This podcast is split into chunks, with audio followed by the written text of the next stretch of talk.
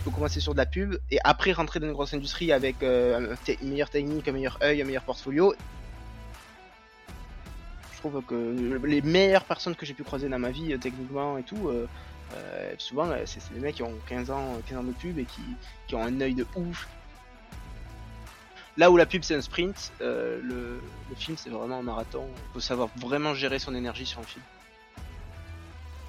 Je trouve que personnellement, je m'épanouis beaucoup plus. En tout cas, je suis beaucoup plus heureux le matin de me lever en me disant euh, euh, je vais faire une pub, mais il y, aura, y aura beaucoup de moi dans cette pub que dans un film où ça a été plutôt j'ai apporté ce qu'il fallait à toute l'équipe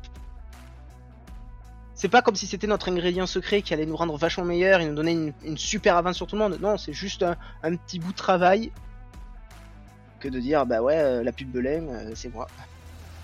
La créativité dans les humains, pas dans les machines. Je suis Sandrine Calam, passionnée de 3D depuis des années et fondatrice de The Shading, agence 3D créative. Avec Gizmo, je vous propose de partir à la rencontre de celles et ceux qui font tous les jours la 3D, l'animation, les VFX et tout ce qui touche à l'image en général. Bonne écoute.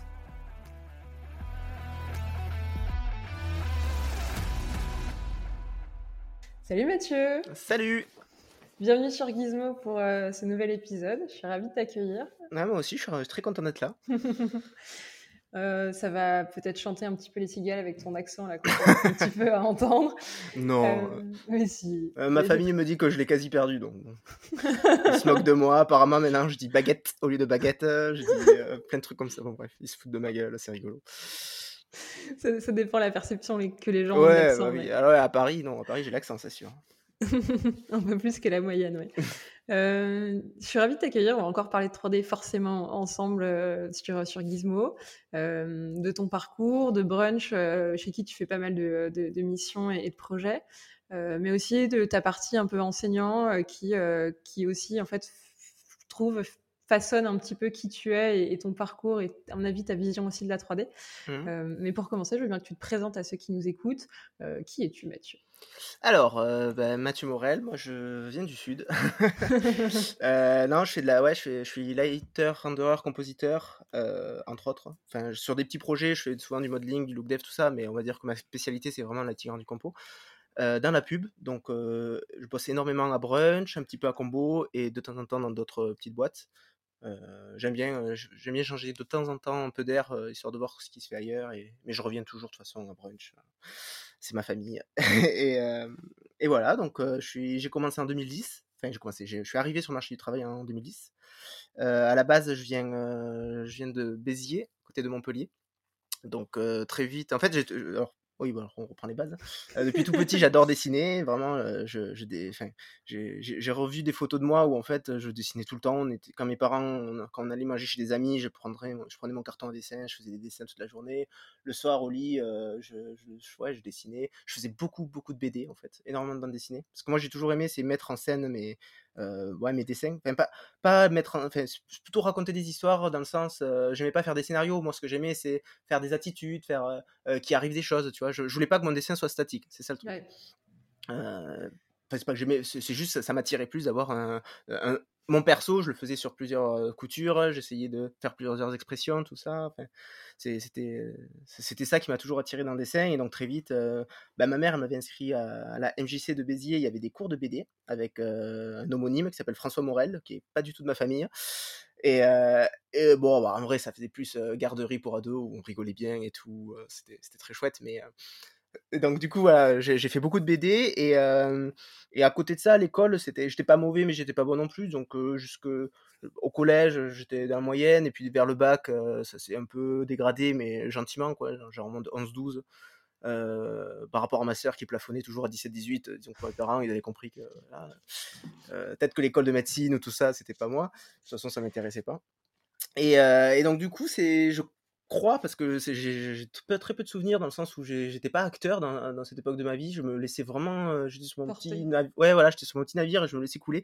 Et c'est vraiment, je pense, ma mère et mon père, euh, mais surtout bah, ma mère activement, qui, qui s'est dit, euh, je vais bah, elle a fait tout le boulot à ma place en fait. Elle a cherché voir qu'est-ce qui qu'est-ce qui se faisait dans le dessin, réellement qu'est-ce que tu pouvais vivre à part dessinateur ou tout ça, qu'est-ce que tu pouvais faire dans le dessin.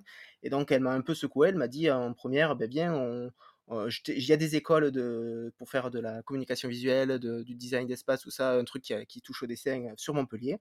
Il y a des JPO, viens, on y va. Donc moi, mon week-end, pas envie de bouger, bon d'accord, allez, on y va et tout. donc on a fait, alors oui, je me souviens, on a fait Studio M en premier, c'était là, c'était vraiment cringe. Hein. Je suis, on est arrivé, il y avait déjà tu sentais que les gens tiraient un peu la gueule, c'était c'était pas attirant du tout en termes de locaux. Il y avait des vieux ordis, c'était encore des, des, des, des, écrans cathodiques tout gris. alors même si c'était il y a un moment quand même, ça, ça, faisait bizarre. Et bon après, j'ai appris que quand même c'était une école pas très ouf, Studio M, qui a d'ailleurs changé de nom ou quoi, mais je pense que tout le monde peut s'accorder à dire que Studio M c'était vraiment pas une bonne école. Et, et, en même temps, donc juste après, on allait faire l'ESMA, qui, mmh qui avant était au Pérou, qui était dans le centre de Montpellier quand je, quand j'y suis allé. Et, et, alors là, déjà, ça rien à voir. Tu rentres, tu as des dessins partout sur les murs. Euh, tu as des, étudiants qui sont plutôt contents d'être là, même si on est un samedi après-midi et tout. Tu, vois que les mecs, ils, sont, ils discutent entre eux, ils parlent, avec, les, ouais, ils parlent avec les gens qui visitent et tout. Donc tu te fais, ouais.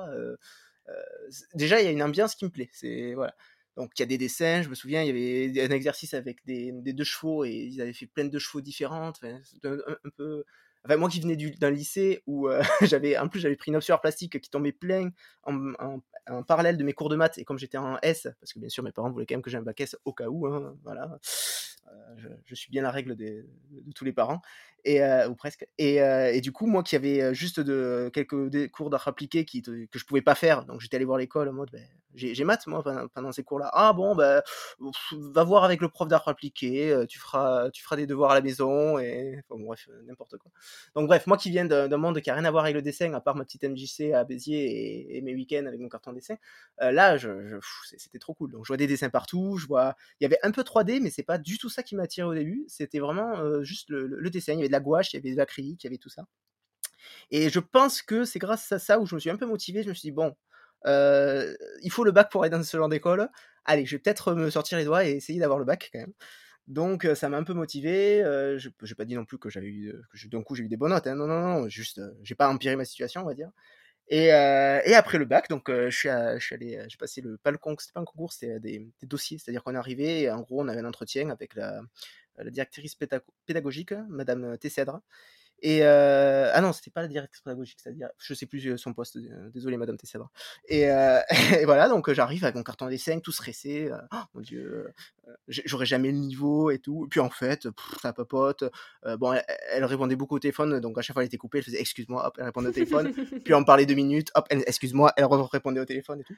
Et à la fin, elle me fait non, c'est très chouette, écoute, ben voilà, voilà les papiers à remplir, les arts pour, pour la rentrée prochaine et ça. Donc moi, trop trop content, voilà, ça y est, je suis pris et tout. Et comme j'avais un bac, un bac S, j'ai dû faire une mana.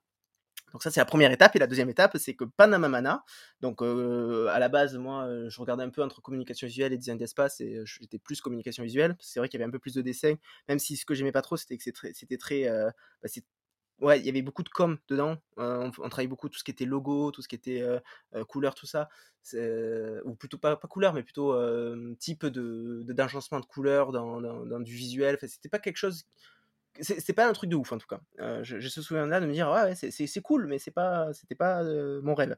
Et j'ai papoté du coup avec des troisième années qui faisaient leur film de fin d'études.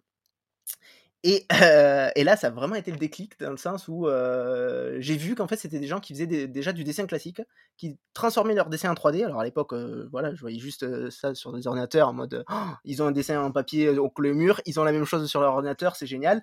Et en plus, ça bouge. Oh là là, c'est génial, je vais absolument faire ça. Donc, de ma vision en moi, j'étais très très sympa, mais peut-être de leur vision à eux, je les faisais très chier. Mais en tout cas, je passais beaucoup de temps avec eux, avec les troisième années. Et, euh, et voilà, il y en a un qui un jour, euh, je sais pas, il m'a dit bah tiens, voilà Maya sur un disque dur euh, ou sur, sur un CD, je sais plus. Tu rentres chez toi, tu l'installes, c'est le logiciel qu'on utilise et voilà, tu commences à t'amuser avec. Donc voilà, je suis rentré, j'ai installé Maya. J'ai commencé à faire. déjà, je comprenais rien. j'ai même pas. Alors, ce qui est marrant, c'est que j'ai pas fait de tuto. Hein. J'ai vraiment pris Maya en mode, je cliquais partout, je cassais le logiciel, tant pis, je formatais, je enfin, formatais, je le désinstallais, je réinstallais. j'ai commencé à faire un billard, mais comme je savais pas du tout qu'on pouvait faire des extrudes ou des, des, cuts et tout, je faisais juste des cubes, de cylindres.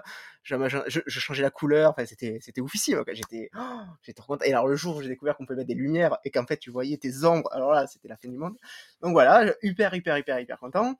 de toute façon, toute ma mana, je la passe en mode je m'en fous, je vais faire la 3D. je, m'en fous de vos cours, je vais faire de la 3D. J'arrive à la fin de l'année, je suis pris en 3D. Alors, il y a eu un petit bémol sur mon, caractère, apparemment, et ça, je, le conçois. J'étais vraiment très pas indiscipliné, mais très, très énergique, on va dire, très hyperactif, très. Du coup, c'est très chiant pour les profs. Et je sais qu'à un moment donné, ils m'ont dit, bah, ton caractère, ça va pas passer en 3D et tout. Grosse, alors, grosse frayeur, mais en fait, je pense que c'était surtout pour me donner un petit coup de, de frein et me dire, maintenant tu te calmes et, voilà, tu changes de comportement. voilà, donc ça a très très bien marché. Et, et, voilà, donc première année 3D, deuxième année 3D, troisième année 3D, on fait un film, c'est génial. je découvre vraiment ce que c'est. Et, et d'ailleurs, à, cette époque-là, c'était surtout l'animation qui m'attirait plus que tout le reste. Hein. J'ai quand même fait, j'aimais beaucoup le lighting, j'aimais beaucoup le modeling, un peu le look dev, le rigging, j'avais beaucoup de mal. C'est pas que j'aimais pas ça. D'ailleurs, j'aime toujours le rigging, mais je, je sais pas, il y a un truc qui bloque. C'est, je sais pas si c'est, ouais, on a tous des cerveaux différents et moi le mien il aime mmh pas le rig. Donc même si j'aimerais euh, riguer, je, prends plaisir à faire des pièces qui, qui, bougent. Quand je bouge un truc, ça bouge autre chose. tout, en, tout cas, tout ce qui est rigging mécanique, j'aime bien. Tout ce qui est rigging organique à base de jouing, de, de stretch, de squash, tout ça. Alors là, je commence déjà à, suer. Mais voilà, l'animation, c'est ce qui me plaisait le plus. Et, à la fin de mon film de fin d'études, j'ai pu croiser Jeff et, Jérôme de chez Eddy. Euh, qui m'ont fait passer un entretien. Ça s'est très bien passé. Je leur ai montré ma démo. Euh, alors, Jeff et Jérôme, pour ceux qui connaissent pas, c'était un, duo qui était quand même très, euh, comment dire, euh, les deux se complétaient. Il y avait Jeff qui était très souriant, euh, très euh, la main tendue, c'est génial, on aime beaucoup ce que j'ai tout. Et Jérôme qui était un peu plus réservé dans la technique, fait ouais, ça c'est sympa, ça, oh, ça, ça pourrait être un peu mieux, mais c'est cool. donc du coup, toi qui es hyper intimidé, tu fais ah ouais, ouais, ouais, bien sûr. Et voilà, donc ça s'est très bien passé. Bon, on dit bah écoute, voilà, on garde ton contact et si jamais on, on, a, on a, du boulot, on t'appelle. Et ben, une semaine après, je crois, j'étais alors, j'étais pas une Paris, heureusement. Euh, je reçois un coup de fil. Oui, Mathieu, ben voilà, on a eu un désistement. On cherche des gens pour euh, aider sur une prod. Euh, est-ce que tu peux être là demain? Ah non, lundi. C'était un vendredi soir, je crois. Lundi. Alors moi, un peu paniqué, oui, je sais pas où dormir. je suis jamais allé à Paris, mais oui, bien sûr, je suis là, je suis là lundi, il y a aucun souci. voilà, donc panique. On, je, ma mère regarde des contacts qui a sur Paris pour pour m'héberger. J'arrive à être hébergé chez une amie une amie de, la famille de mon ex. Euh, c'était à Vincennes, alors que pour ceux qui connaissent pas Paris, Vincennes et Trocadéro, c'est à l'opposé. Donc, en gros, je me faisais 1h20 de, de, RER e euh, matin et soir. Euh, pas 1h20, donc je déconne, 1h20 porte à porte. Donc, ça faisait. Bon, bref. Et, et j'ai fait ça pendant un mois. Et heureusement, ben, j'étais très très content d'avoir dit oui. Parce que j'avoue, sur le moment, j'avais tellement peur en mode j'ai pas d'endroit où dormir, je sais pas. Enfin, c'était trop rapide, tu vois, un week-end devoir aller sur Paris, commencer à travailler alors que. Enfin, moi qui suis en plus très casanier, qui, qui prend, je veux dire, je prends peu de risques, je suis pas très aventurier, à mode on y va, on verra bien. C'est plus, euh, attends, attends, je, je, m'assure que tout aille bien. comme ça, s'il y a un problème, au moins euh, on, a une corde à, se raccrocher. Donc c'était vraiment, euh, j'ai failli dire non, je me souviens, et je, je m'en serais voulu toute ma vie. Donc j'ai dit oui, et, et voilà, je suis très content. J'ai bossé sur la sur Suzuki Swift, je m'en souviens, qui faisait des sur des montagnes russes avec Guillaume Garcin, Vincent Hocher et Nora. Et voilà, ça s'est super bien passé. Ils m'ont rappelé pour une autre pub, puis une autre, puis une autre, et ça s'est enchaîné. Et, alors, ce qui est drôle, c'est qu'ils m'avaient pris pour du lighting, lighting, du compo. Alors que moi, en sortant d'école, vraiment, c'était l'animation qui me plaisait. Mais voilà, je, j'ai découvert la du compo. Guillaume m'a pris par la main, il m'a dit T'inquiète, ça va bien se passer. Tout ça. Très très cool, Guillaume Garcin d'ailleurs, si, pour les gens qui connaissent. Ça y est, bah, en fait, on est revenu avec Mathieu après un petit problème de image et son. On a fait la totale. Donc, Mathieu est revenu, nouvelle caméra, nouveau micro pour un nouvel enregistrement. Nouvel ordi surtout.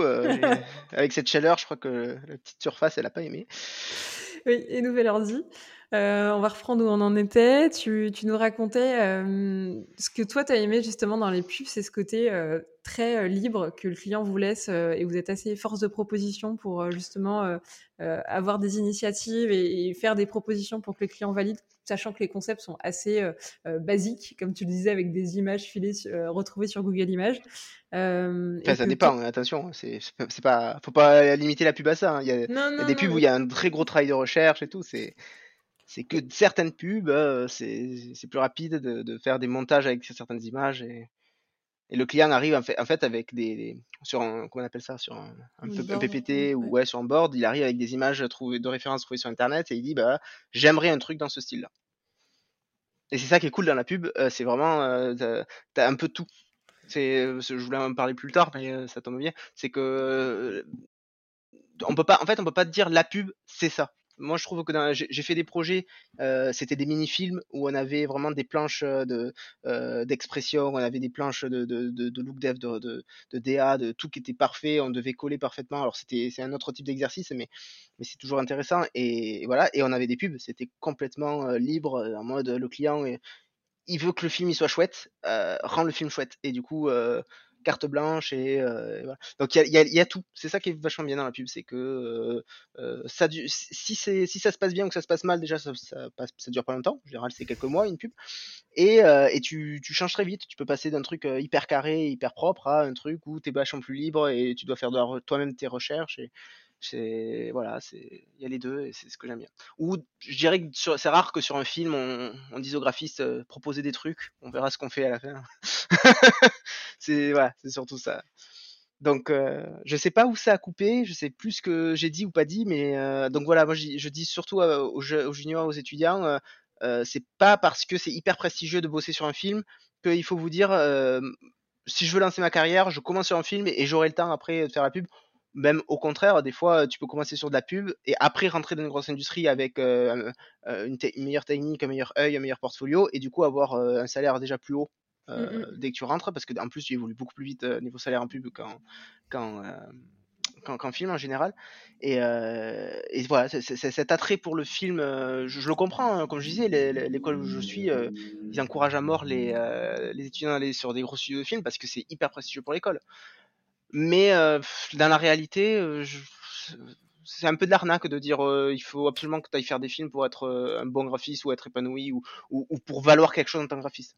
Je trouve que les meilleures personnes que j'ai pu croiser dans ma vie, techniquement et tout, souvent, c'est des mecs qui ont 15 ans, 15 ans de pub et qui, qui ont un œil de ouf et qui, qui ont des solutions de malade et après, la, pub a toujours ce petit côté artisanal que le film n'a pas. Le film, c'est très spécialisé, c'est des gens qui sont très, très, très carrés, très, très talentueux dans un domaine vraiment limite expert, surtout quand tu commences à avoir de la bouteille.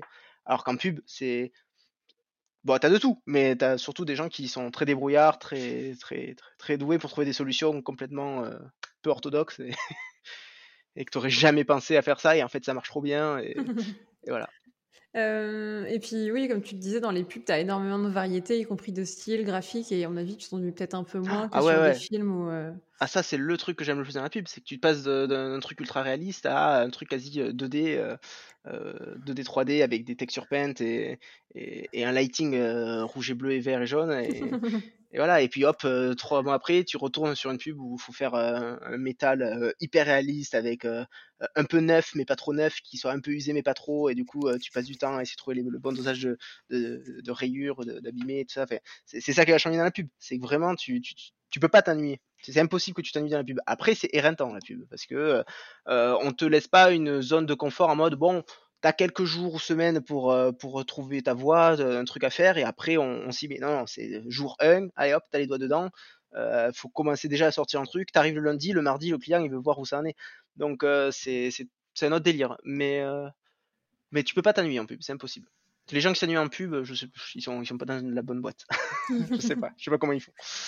Et justement, ce délire-là, toi, il te, va bien de dire euh, tous les jours sont différents et tous les jours euh, il, faut envoyer du lourd et trouver en fait la réponse et, et la solution et ce côté un petit peu débrouillard, c'est ce que tu sous-entends dans le côté artisanal?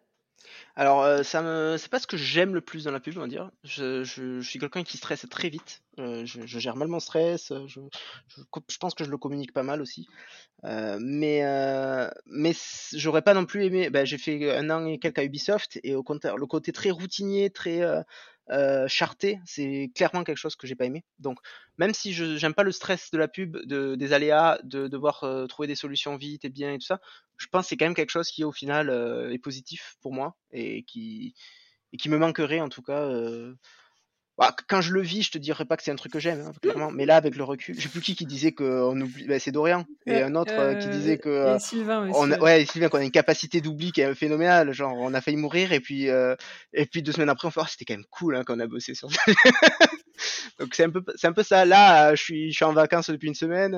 Je, je, reviens du sud, donc je suis tranquillou, je suis calme. Je dis ouais, c'est sympa les petits coups de stress et tout. Mais quand tu les vis, non, c'est pas marrant. Mais euh, non, c'est, c'est moi, c'est ce qui m'attire. Euh, ouais, c'est ce qui m'attire un peu dans la pub, ce côté euh, stress, pas, allez, stressant, c'est peut-être pas le mot, on va dire. Euh, je cherche un autre mot, mais j'en ai pas. vigorifiant, énergie, énergique. Hein, après, il y a des moments de calme hein, dans la pub, attention. Quand, quand, tu fais ta retake de, de 10 à 11 et que tu attends le retour client qui arrive à 18h et que tu as passé la journée euh, ben attendre, à être sur YouTube, à, préparer euh, d'autres plans au cas où, mais tu t'as rien pour, pour lancer, donc t'attends, t'attends, et à 18h, paf, il faut vite envoyer. Donc, c'est T'as des moments très calmes, des moments de rush très intenses. Mais je pense que c'est pareil en film. Enfin, j'ai jamais fait de film, mais je parle beaucoup avec des gens qui ont fait des films. Et alors eux, par contre, c'est plus, c'est pas dans la journée, on va dire. C'est deux mois où t'es tranquille, deux mois où tu, tu bosses tous les soirs jusqu'à 20h, 21h, 22h, les week-ends et tout.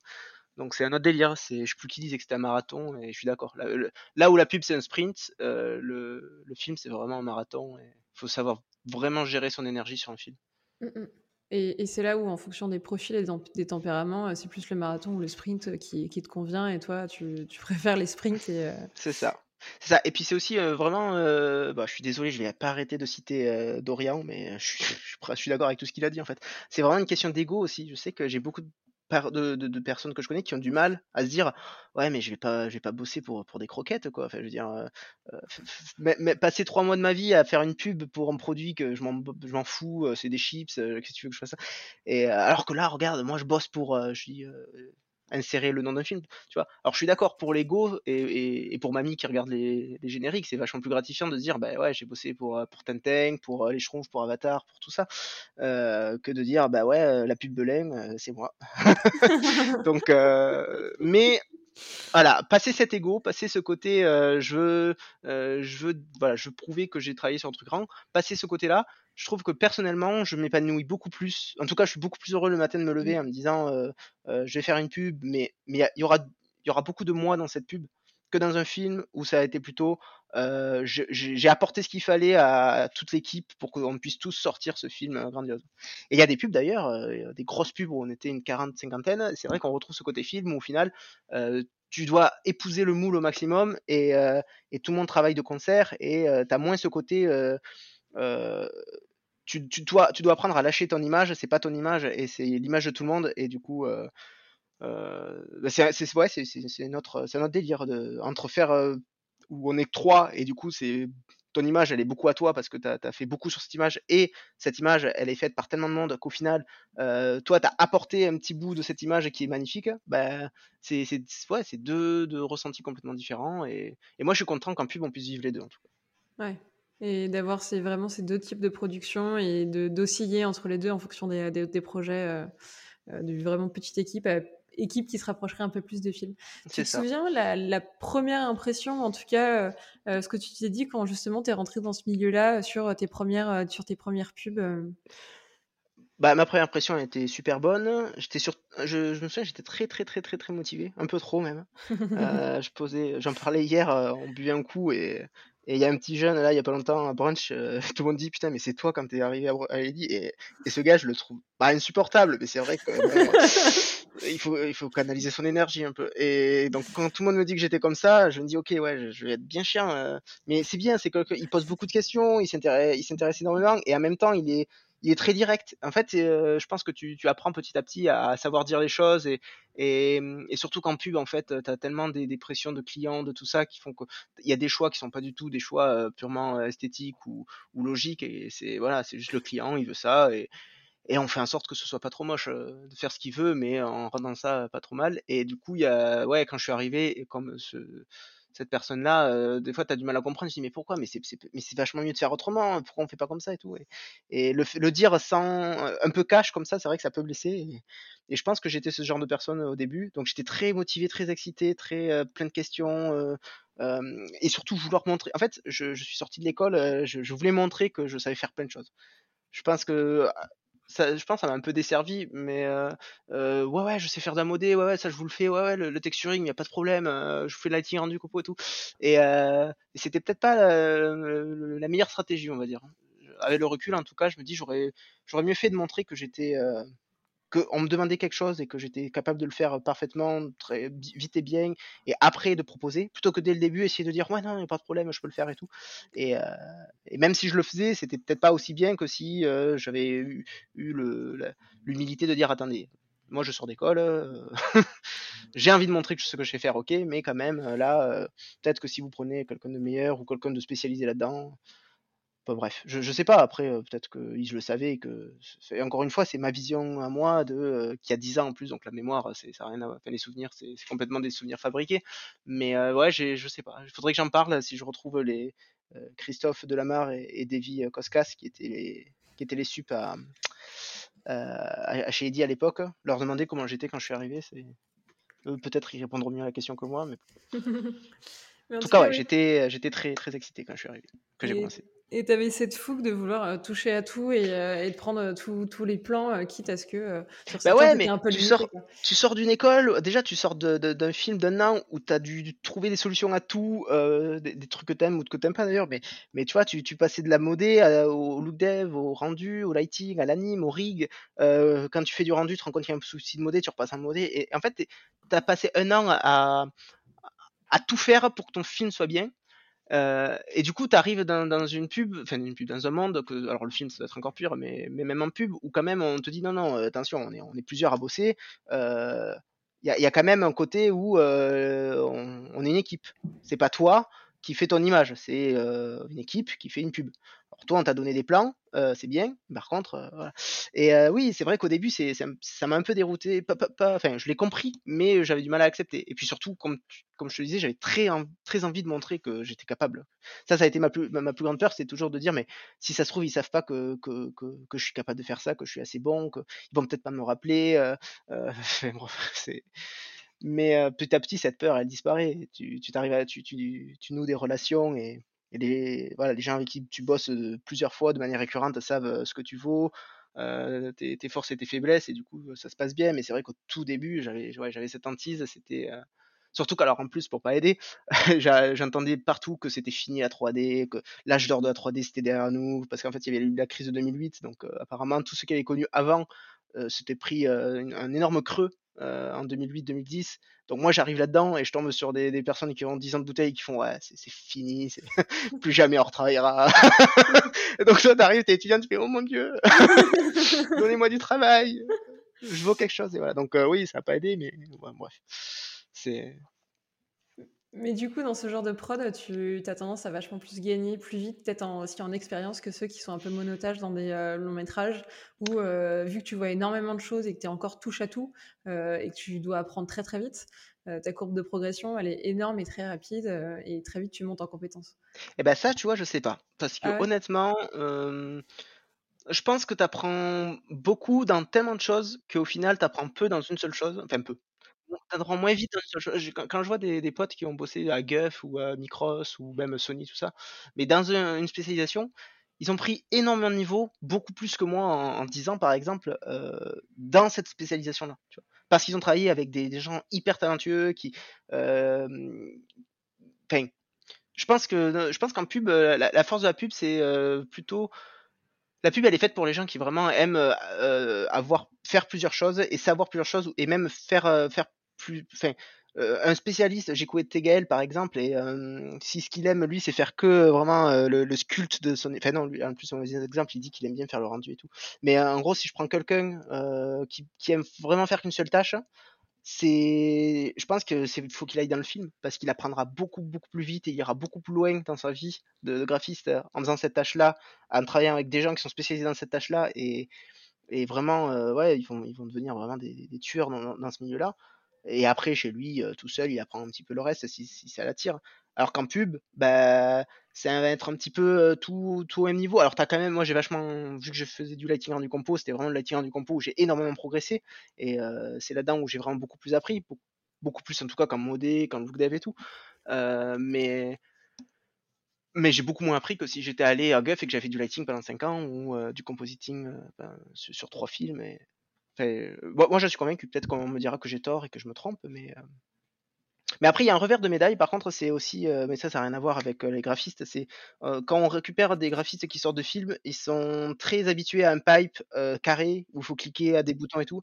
Et quand on leur dit juste, bah, genre, ils ont un problème, on leur dit, bah, ouvres juste la scène, tu répares, tu, tu, tu publies et tu, tu continues. Oh là là, attends, attends, comment je fais C'est-à-dire que c'est à moi d'aller ouvrir la modée pour corriger ce petit bout du V. Enfin, bref. voilà, c'est. Il y, a certains qui font ça. Et après, pas tous, heureusement, mais il y en a certains en film qui sont un peu trop encloisonnés dans une façon de faire et qui, dès, qu'on sort de cette façon de faire, ils sont perdus. Alors qu'en pub, on est quand même beaucoup plus euh, euh, débrouillard dans le sens. Euh, on rebondit. Voilà, on, sait rebondir dans une pub. Ça marche pas, bon, on va trouver un autre moyen qui marche. Et qu'est-ce qui t'a, selon toi, fait évoluer justement euh, C'est ce côté, euh, bah, tu dois être débrouillard et tu dois te débrouiller par, euh, toi-même. C'est d'être chez Brunch et d'avoir fait beaucoup de prod. Au final, tous ces gens t'ont fait énormément de retours et t'ont aussi aidé. Qu'est-ce, que, qu'est-ce qui, selon toi, t'as, fait à chaque fois passer au, niveau supérieur et qui t'a vraiment enrichi, soit personnellement, soit en termes de technique? Bah alors déjà il y a je, je, me rends compte qu'il y a eu plusieurs caps dans, mon parcours. Euh, dès que je suis sorti d'école et que je suis arrivé chez Eddy, déjà j'ai senti, bah, c'est encore une fois ce que disait Dorian, que tu apprends plus en trois mois qu'en trois ans de cours. En trois mois de boulot, j'ai plus appris, mais parce que en même temps, tu apprends direct à être efficace. On te montre, ah mais le SSS, tu utilises tes shaders de Mental de cette façon-là, tu vas voir, tu as un rapport noise rendu qui est oufissime, c'est beaucoup mieux que le truc SSS de base, et, voilà, et c'est que des petits trucs comme ça, et du coup, techniquement, tu, décolles une première. Mais alors, là où je veux nuancer, c'est que l'école, je pense que, et là je vais citer Valdo, c'est que l'école, elle t'apprend à apprendre. C'est trop bien ce qu'il a dit, c'est que c'est vraiment, moi j'ai ressenti ça, c'est qu'à l'école, on te fait, et il y a Sylvain aussi qui disait ça, c'est que c'est pas inutile tout ce que tu apprends parce qu'ils te font vraiment un terreau artistique et, et, et pas technique, mais en tout cas, ils t'apprennent à dire, ben voilà, dans ta vie future, tu vas continuer à évoluer. Donc, ce que tu apprends à l'école, c'est faut pas que tu te freines dès que tu as un mur de genre tu sais pas faire quelque chose, il faut pas que ça te bloque. moi, je me souviens de, certains cours où justement on cherchait donc soit le prof nous montre comment faire, soit ils nous font faire un exercice et c'est dans cet exercice où tu rencontres des problèmes et où on te dit ben voilà, tu peux faire comme ça, tu peux faire comme ça et tout. Et donc euh, cette façon d'arriver à trouver des solutions à tes problèmes, je trouve que c'est le plus important dans une école. Et c'est en tout cas ce que je fais moi euh, à mes élèves, c'est que je, je, leur donne pas un cours en mode euh, cours magistral PDF ou tuto YouTube où je leur montre à quoi servent les boutons. C'est on fait un exercice, je leur ai donné, donc je, je, revois les bases vite fait, je leur donne un exo, ils font l'exo, on corrige l'exo, euh, des fois même je fais l'exo avec eux quand, on revient en cours devant eux pour leur montrer comment moi j'aurais fait l'exo, euh, et, surtout, à chaque fois, euh, je fais pas un exo sur une partie. C'est à chaque fois, c'est l'exo, on reprend la base, on reprend du début. On refait un look dev, on refait un lighting, on refait des shaders, on refait tout de base. Et le fait de, à chaque fois reprendre et refaire et refaire et refaire et rencontrer de nouveaux problèmes et retrouver de nouvelles solutions et tout, je pense que c'est la, meilleure façon d'évoluer et d'apprendre plus tard, en tout cas, à surmonter les problèmes. Donc euh, le premier cap, ça a été ça, ça a été voir en, 3 mois, 3-4 mois euh, à Shady, euh, prendre du niveau très vite techniquement. Et le deuxième cap, il se fait en plusieurs parties et je me rends de plus en plus compte que j'ai du mal à le passer, c'est ce côté, et là je rejoins Anne-Sophie, c'est l'œil. C'est c'est arrivé à se dire déjà, il y a un truc qui va pas dans mon image. Ça, ça prend beaucoup de temps. j'ai eu beaucoup de mal déjà quand j'ai commencé à prendre le recul pour me dire, mon image elle marche pas il y a un souci de volume, y a, mon lighting il est tout plat, y a, voilà. Et après, la, deuxième étape, c'est mettre le doigt sur ce qui va pas. C'est-à-dire si déjà quand tu arrives à voir qu'il y a un truc qui va pas dans ton image, c'est cool. Alors arriver à dire comment je fais pour améliorer mon image. Et, et là, pour ce coup, pour le coup, Jean-Charles, il, est excellent pour ça parce qu'à chaque fois, toi, tu travailles pendant 2-3 jours sur, sur, ton image, tu arrives à la fin, tu es plutôt content, tu lui montres. Alors là, bon, alors Jean-Charles euh, est très direct. Hein, c'est l'inverse d'un Américain. Il va, il va pas dire it's awesome, but il va dire alors ça, ça va pas, ça, ça va pas, ça, c'est pas bon, ça, c'est trop éclairé, ça, euh, tu peux décaler ça, ta, ta, ta, ta, Il donne 100 retours. Et euh, donc tu les fais. Des fois, tu es d'accord, des fois, tu pas d'accord. et puis, toujours à la fin, quand tu compares avant-après, ça, ton image, elle a, elle a évolué x10. Et, et, tu, et alors chaque fois je me disais mais putain mais comment il fait? Comment il fait pour alors déjà il y a, y a, le fait que lui découvre ton image alors que toi ça fait trois jours que dessus mais, mais même sans ça il, il a il a je sais pas si c'est un talent mais je pense que c'est il a travaillé ça depuis longtemps mais il arrive direct à voir ce qui va pas et surtout il arrive à savoir quoi faire pour améliorer. Et c'est c'est ce cap là que j'arrive pas à passer encore. C'est maintenant j'en suis à une étape où quand même j'arrive très facilement à, à sentir qu'une image va pas. Euh, je suis pas à l'aise avec mon image je, je sais qu'elle pourrait être mieux, il y a, y a, des trucs qui me dérangent tout, mais, mais arriver à dire, bah, c'est c'est en faisant comme ça, comme ci, comme ça que je, peux, je peux l'améliorer. C'est vraiment le, prochain gros gap que j'aimerais arriver à, à, passer et que bah, je, je me sens toujours pas je sais pas, j'arrive toujours pas. Je, suis bloqué. Je suis devant mon image hein, et je teste des trucs, euh, je, change deux trois trucs et c'est mieux, mais en même temps je suis pas sûr, c'est peut-être un peu moins bien et tout. Et puis voilà, je, suis toujours dans ce sentiment qu'il y, a, quelque chose qui est pas bon dans mon image et tout. Et, euh, souvent c'est gens qui arrivent et qui, débloquent un peu, tac tac tac. Euh. Donc ça c'est mon troisième cap. Le premier c'était la technique, le deuxième ça a été savoir qu'il y a un truc, arriver à, à, à, te rendre compte que l'image il y a des soucis, et le troisième c'est le résoudre je dirais que c'est les trois gros évolutions.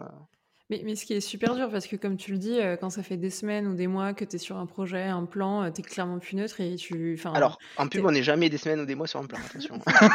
non, non, mais quand tu es tout seul et que tu dois, et ça fait longtemps en fait que tu, tu te la bouffes, ce plan ou cette image, tu, tu, tu, tournes un petit peu en rond en fait, et tu plus, es plus très neutre, et c'est là où c'est encore plus compliqué de prendre du recul et d'être critique comparé à un boulot que tu peux découvrir. Est-ce que vous en discutez justement et que tu lui poses la question de savoir euh, comment tu as su ce qu'il fallait faire? Comment comment tu as vu euh, Et comment tu es sûr que cette euh, solution-là allait apporter cette réponse et que ce n'était pas juste un essai en l'air pour améliorer soit un lighting, soit une image en général? Est-ce qu'il arrive à déconstruire en fait les conseils qu'il te donne? Alors non. Et je pense qu'il alors là, je m'avance, il dira peut-être autre chose, mais je pense qu'il peut pas dans le sens où c'est, il a, c'est tellement de l'entraînement, il a, il a tellement une référence visuelle de ouf, euh, je pense qu'il s'est bouffé énormément de films, de, concepts. et puis il y a aussi un côté inné qui il est doué pour ça tout simplement. Hein. Mais euh, je suis pas sûr qu'il arriverait à t'expliquer euh, comment il sait qu'en faisant ça ce sera mieux. Je pense que c'est c'est c'est je sais pas. De toute façon, moi, on n'arrête pas de le répéter et, j'ai beaucoup du mal avec ça. Enfin, je, sais que les gens ont raison, hein, c'est juste que j'ai du mal à me l'appliquer à moi-même. C'est me dire, euh, il faut avoir un maximum de références dans la vie. Euh, voir euh, des, photos, des films, des, livres, des, euh, peintures, tout ce que tu veux. Et en fait, toutes ces références en fait ça, va te servir à, construire ce que tu veux. C'est à dire tu vas prendre quelque chose qui marche bien. Déjà tu as analysé pourquoi ça marchait bien dans cette image dans ce film ou dans cette peinture et tout. Tu as compris pourquoi ça marchait bien. Et du coup le jour où toi tu fais une image et que tu as envie de l'améliorer tu sais que ça marchait bien dans dans cette ref là et du coup paf paf paf. Donc je, euh, je, pense qu'il a, ouais, il est juste, il a, il a emmagasiné tellement de références dans sa vie et, euh, c'est pour ça qu'il a un aussi bon œil. Et, euh, après, je connais d'autres personnes qui ont un super œil aussi. C'est juste que lui, je travaille très souvent avec lui et, et ça me frappe à chaque fois. Je me dis waouh, ouais, ouais, il, est, il arrive à, à, voir, à sentir ce qui va pas et à, surtout à savoir quoi faire. Mais est-ce qu'il est capable de m'expliquer comment il a trouvé ce qu'il fallait faire mieux? Je suis pas sûr. Je pense que c'est vraiment, ça reste de l'image. C'est quelque chose que tu ressens. Je veux dire, euh, faudra en parler à des gens qui font beaucoup de peinture et tout, de dessin, mais tu peux pas leur demander comment t'as su qu'en faisant ce trait là ça allait être le bon trait euh, tu vois euh, il va dire bah je sais pas euh... Donc, euh, à mon avis, c'est un peu ça, tu vois. il y, a un côté euh, assez spontané, mais parce que c'est du ressenti, et qu'à un moment, euh, mettre un pourquoi ou des mots là-dessus, c'est peut-être beaucoup plus dur de le déconstruire quand. C'est ça, il en a vu tellement, et c'est ce qu'on met en fait sous l'enveloppe un peu expérience, c'est qu'il a vu tellement de rêves, il a vu tellement de projets que ça lui, ça lui paraît peut-être un peu comme une évidence, et, et le déconstruire et l'expliquer et le transmettre autrement, c'est plus compliqué. Aujourd'hui, chez Brunch, c'est quoi ton rôle et qu'est-ce qu'on attend de toi? Heu, alors, heu, bah, là, c'est un petit peu un peu charnière en ce moment parce qu'on me on me donne un peu de la sup à faire. Heu, alors c'est pas quelque chose que j'adore faire. Je trouve c'est c'est sympa, c'est bien, ça me plaît, enfin en tout cas, sur le papier j'aime pas trop et en vrai dans la vraie vie je ça va. Quand j'ai fait la sup de TFT, de, bah, de un peu de Maïf, tout ça et en fait, moi, comme j'aime faire des images et j'aime faire de la 3D, le fait de diriger des gens pour qu'ils fassent à ma place ce que j'aime faire, c'est un truc que j'ai beaucoup de mal. Mmh euh, très vite, je leur ai dit, je leur ai dit, moi, je veux pas passer sup à temps plein. Attention, je, veux continuer à faire des images et tout. Euh, c'est, je sais pas, c'est un, truc, j'ai du, mal, beaucoup, j'ai beaucoup de mal en tout cas, à me dire, à lâcher le fait que j'arrête de faire ce que j'aime et euh, je drive des gens qui font qui font ce pourquoi moi j'aime me lever le matin et euh, je fais en sorte que euh, bah, parce que pour plusieurs raisons parce qu'ils sont meilleurs que moi parce que euh, je suis peut-être que je suis meilleur en, en, sup qu'en graphiste ou quoi et, du coup c'est plus logique que, que, je, que je les drive et en tout cas ça me dérange Sauf que bah, ça s'est plutôt bien passé. Sur TFT, j'avais demandé quand même à faire quelques plans. Sur euh, Belin et Maïf, bah, au final, bon, c'était des petites, des, petites prods, donc c'était pas, hum, c'était pas grave si, si je bossais pas dessus. Mais en même temps, j'ai beaucoup aimé ce côté à, à, la fois tu es un assistant parce que tu fais en sorte que, ton, que tes graphistes arrivent à se débrouiller et en même temps euh, tu, tu, les drives un petit peu. Enfin, c'est un peu bizarre ce, ce, poste de sup, en tout cas à Brunch, parce que ça aussi je sais que tout ce qui est lead, sup et tout, euh, j'ai l'impression que quand tu parles d'un poste, ça n'a pas la même signification selon où tu travailles. Euh, dans des petites boîtes, un sub 3D, ce sera pas du tout le même sub 3D qu'à Guff ou qu'à Micros. Euh, pareil pour un lead, pareil pour un, un key par exemple, un key artiste, je sais pas si ça, enfin ceux qui font les, plans, les plans, les plans clés. Donc euh, en tout cas, à Brunch, euh, le, poste de sup, c'est juste euh, ouais, driver les, les, personnes, vérifier que tout, va, tout marche bien. Tu as la prod qui est avec le client qui, qui donne la direction et tu fais en sorte que toute ton équipe aille dans la bonne direction et tout. Et, euh, donc c'est un peu charnière parce que je commence à faire ça et en même temps je continue à faire de, du lighting du compo en graphiste. je fais un petit peu de modé euh, modé look dev. Donc euh, c'est ouais pour l'instant j'ai un pied entre les deux. Je sais pas, je, on va voir comment ça évolue. On verra. Euh... Est-ce que la, sup me plaît vraiment beaucoup et je, suis ok pour devenir sup à temps plein? Est-ce ou alors est-ce que du coup euh, sup peut-être ça me va pas et ils se rendent compte qu'à brunch c'est pas du tout ce qu'il faut que je fasse et, ils arrêtent de me donner de la sup à faire? Je sais pas, c'est vraiment nouveau donc euh, donc là, à Brunch, pour le moment, je dirais que je fais à moitié euh, du lighting rendu compo, à moitié un peu de sup euh, sur des projets. Voilà. Mais si on devait résumer euh, sur les années précédentes, on peut dire que je fais que du lighting rendu compo. et qu'aujourd'hui, oui, c'est ça, tu, tu, te cherches, ou, en tout cas, tu es en transition un petit peu entre les deux, à, tester ce que ça te plaît vraiment et ce que tu serais prêt à faire sur le long terme, enfin, ou 100% du temps de du sup aujourd'hui, t'es pas 100% convaincu. Euh, même bah ouais, c'est, je veux dire, quand t'aimes faire quelque chose, euh, te, qu'on vienne le matin te dire, bah là, sur cette prod, tu vas surveiller que tout le monde euh, fasse ce que t'aimes, mais, mais bien. Et toi, t'es, enfin, c'est dur. Et alors en plus, comme je te disais, je gère mal le stress et tout. Et quand j'étais sur TFT, je suis arrivé direct avec des, des c'était la première semaine des animateurs. Il y avait très peu de temps. Euh, et ils arrivent, ils font Ah, euh, il nous faut un. Euh, attends, comment ça s'appelle Merde, là où tu as le personnage avec les, les contrôleurs anti-pause sur une fenêtre à part. bon, j'ai oublié, un picker, voilà.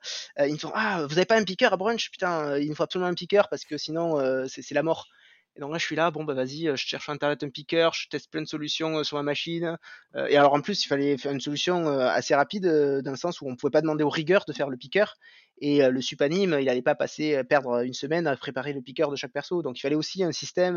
Enfin, en tout cas, moi, je voulais un script où je puisse très facilement comme on savait qu'ils avaient tous les mêmes contrôleurs, copier-coller un picker, l'ouvrir avec un editor texte, changer les, les, namespaces des, des, persos par un autre perso, et comme ça, tac, tac, tac, ça s'adapte tout seul. Et au final, donc, je pense que j'ai eu de la chance parce que j'ai trouvé celui qu'il fallait en gratuit, en tout ce qui, tout ce qui est bon. Mais ça a quand même été un gros coup de stress, et c'est bah, ce genre de stress que j'aime pas trop en sup. Euh, c'est un stress différent de quand tu es graphiste euh, parce que ton stress c'est de faire la bonne image, une belle image qui va être validée par le client et tout et tu dois, selon ton poste en tout cas, tu dois ralentir personne et, euh, quand tu es comme moi en bout de chaîne, ben, tu dois juste, tu récupères le retard des autres mais tu dois arriver à livrer à temps avec avec une bonne, un bon rendu. Donc c'est un, stress différent de quand tu es sup où tu te dis, bah, en fait, il faut que je trouve toutes les solutions pour que tout le monde puisse travailler dans de bonnes conditions, que ça freine pas la prod, que Enfin, c'était une pression qui était un peu, un peu dure et qui, heureusement, n'a pas duré très longtemps parce que bah, justement, ça a duré une semaine ou deux. Et après, il y a eu d'autres problèmes un peu plus légers dans le sens où c'était des gros soucis, mais où j'avais tellement aucune connaissance que très vite, je leur ai dit, bon, j'ai mis les bonnes personnes dessus. Dès qu'ils ont une réponse, ils me le disent et je vous le transmets. Et, mais, mais voilà, c'est mais, c'est aussi être capable de, là, comme tu dis, un peu euh, lâcher prise et savoir que tu n'es pas légitime sur toutes les spécialités. Et dans ces cas-là, euh, tu es juste là pour euh, faire l'intermédiaire entre la prod et le graphiste et, faire remonter des problèmes et ou trouver d'autres spécialistes qui seront meilleurs qu'eux pour, dans ces cas-là, les fixer. Mais surtout les autres spécialités, tu es un peu le pompier de l'extrême, à savoir, tu dois trouver très rapidement la, solution pour que la, la prod, elle soit pas ralentie et que ça continue et que ça continue. Euh, sachant que quand ils t'appellent, euh, en général, ils sont bloqués, donc euh, c'est une histoire. Bah ouais, hein. c'est ça. Ouais, en pub, je sais que bah, tous les subs que j'ai eu en pub, c'était des gens qui étaient presque bon partout, enfin qui était quasi bon partout, en fait qui était bon quasi partout plutôt, je vais dire ça comme ça.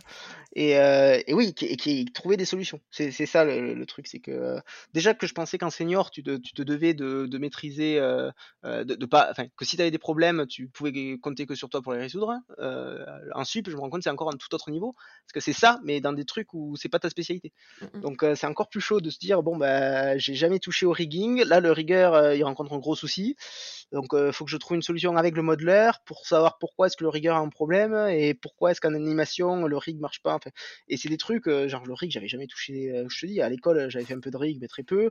Pour mes projets perso, euh, c'était c'est du rig mécanique, donc c'est assez simple. Et là, ouais, dès, que le, le dès que le rigueur me dit ça, euh, je peux pas l'améliorer et que l'animateur me dit ah non mais ça c'est inutilisable, je peux pas l'utiliser. Oh, alors merde, attends, je fais comment Moi? Je suis au milieu, euh, donc je teste, je commence à chercher des, trucs, je vois avec le rigueur, mais alors attends parce que en fait l'animateur ce qu'il va arriver à faire c'est ça. Donc est-ce qu'il n'y a pas un autre moyen que ce qu'il demande de faire hein, pour arriver à ce résultat? Et Des fois le rigueur il fait ah oui si si s'il bouge tel contrôleur et que je fais cette modif, bah, il obtiendra le même mouvement d'épaule et voilà et ça, ça fera l'affaire. Ah ouf, super. Du coup, l'animateur, on le montre. Ah oui, c'est bon, ça me va. C'est bon, je vais faire comme ça. Donc ouais, c'est aussi ce genre de, de, de, stress, un peu de problèmes, en tout cas, que qui sont complètement en dehors de ma jurisprudence, on va dire, de, mes compétences en tout cas, qui me font un peu peur. Et et ouais, non. Après, c'est normal. Je, trouve que quand tu commences à travailler en tant que junior, bah, en tant que junior, tu fais forcément des erreurs. Même, euh, si tu es très bon. En fait, la, grosse différence, je trouve, entre un junior, senior et sup, je dirais que un junior, il est en général bon techniquement parce qu'il sort d'école, donc euh, il a techniquement il a ce qu'il faut et tout pour, pour, réussir. Par contre, il va vachement tâtonner, il va pas savoir euh, euh, dans quelle direction aller dès le début. Et aussi le gros problème des juniors, c'est qu'ils bossent comme s'ils bossaient sur, un, bossaient sur un projet perso, dans le sens où euh, ils s'attendent pas à ce qu'il y ait une retake de la mort sur un truc qu'ils n'avaient pas du tout prévu de changer. Et du coup, quand ça arrive, c'est la panique. ils, ont, ils, ont travaillé de, ils ont travaillé de manière empirique et du coup, revenir à cette étape, c'est trop compliqué et tout.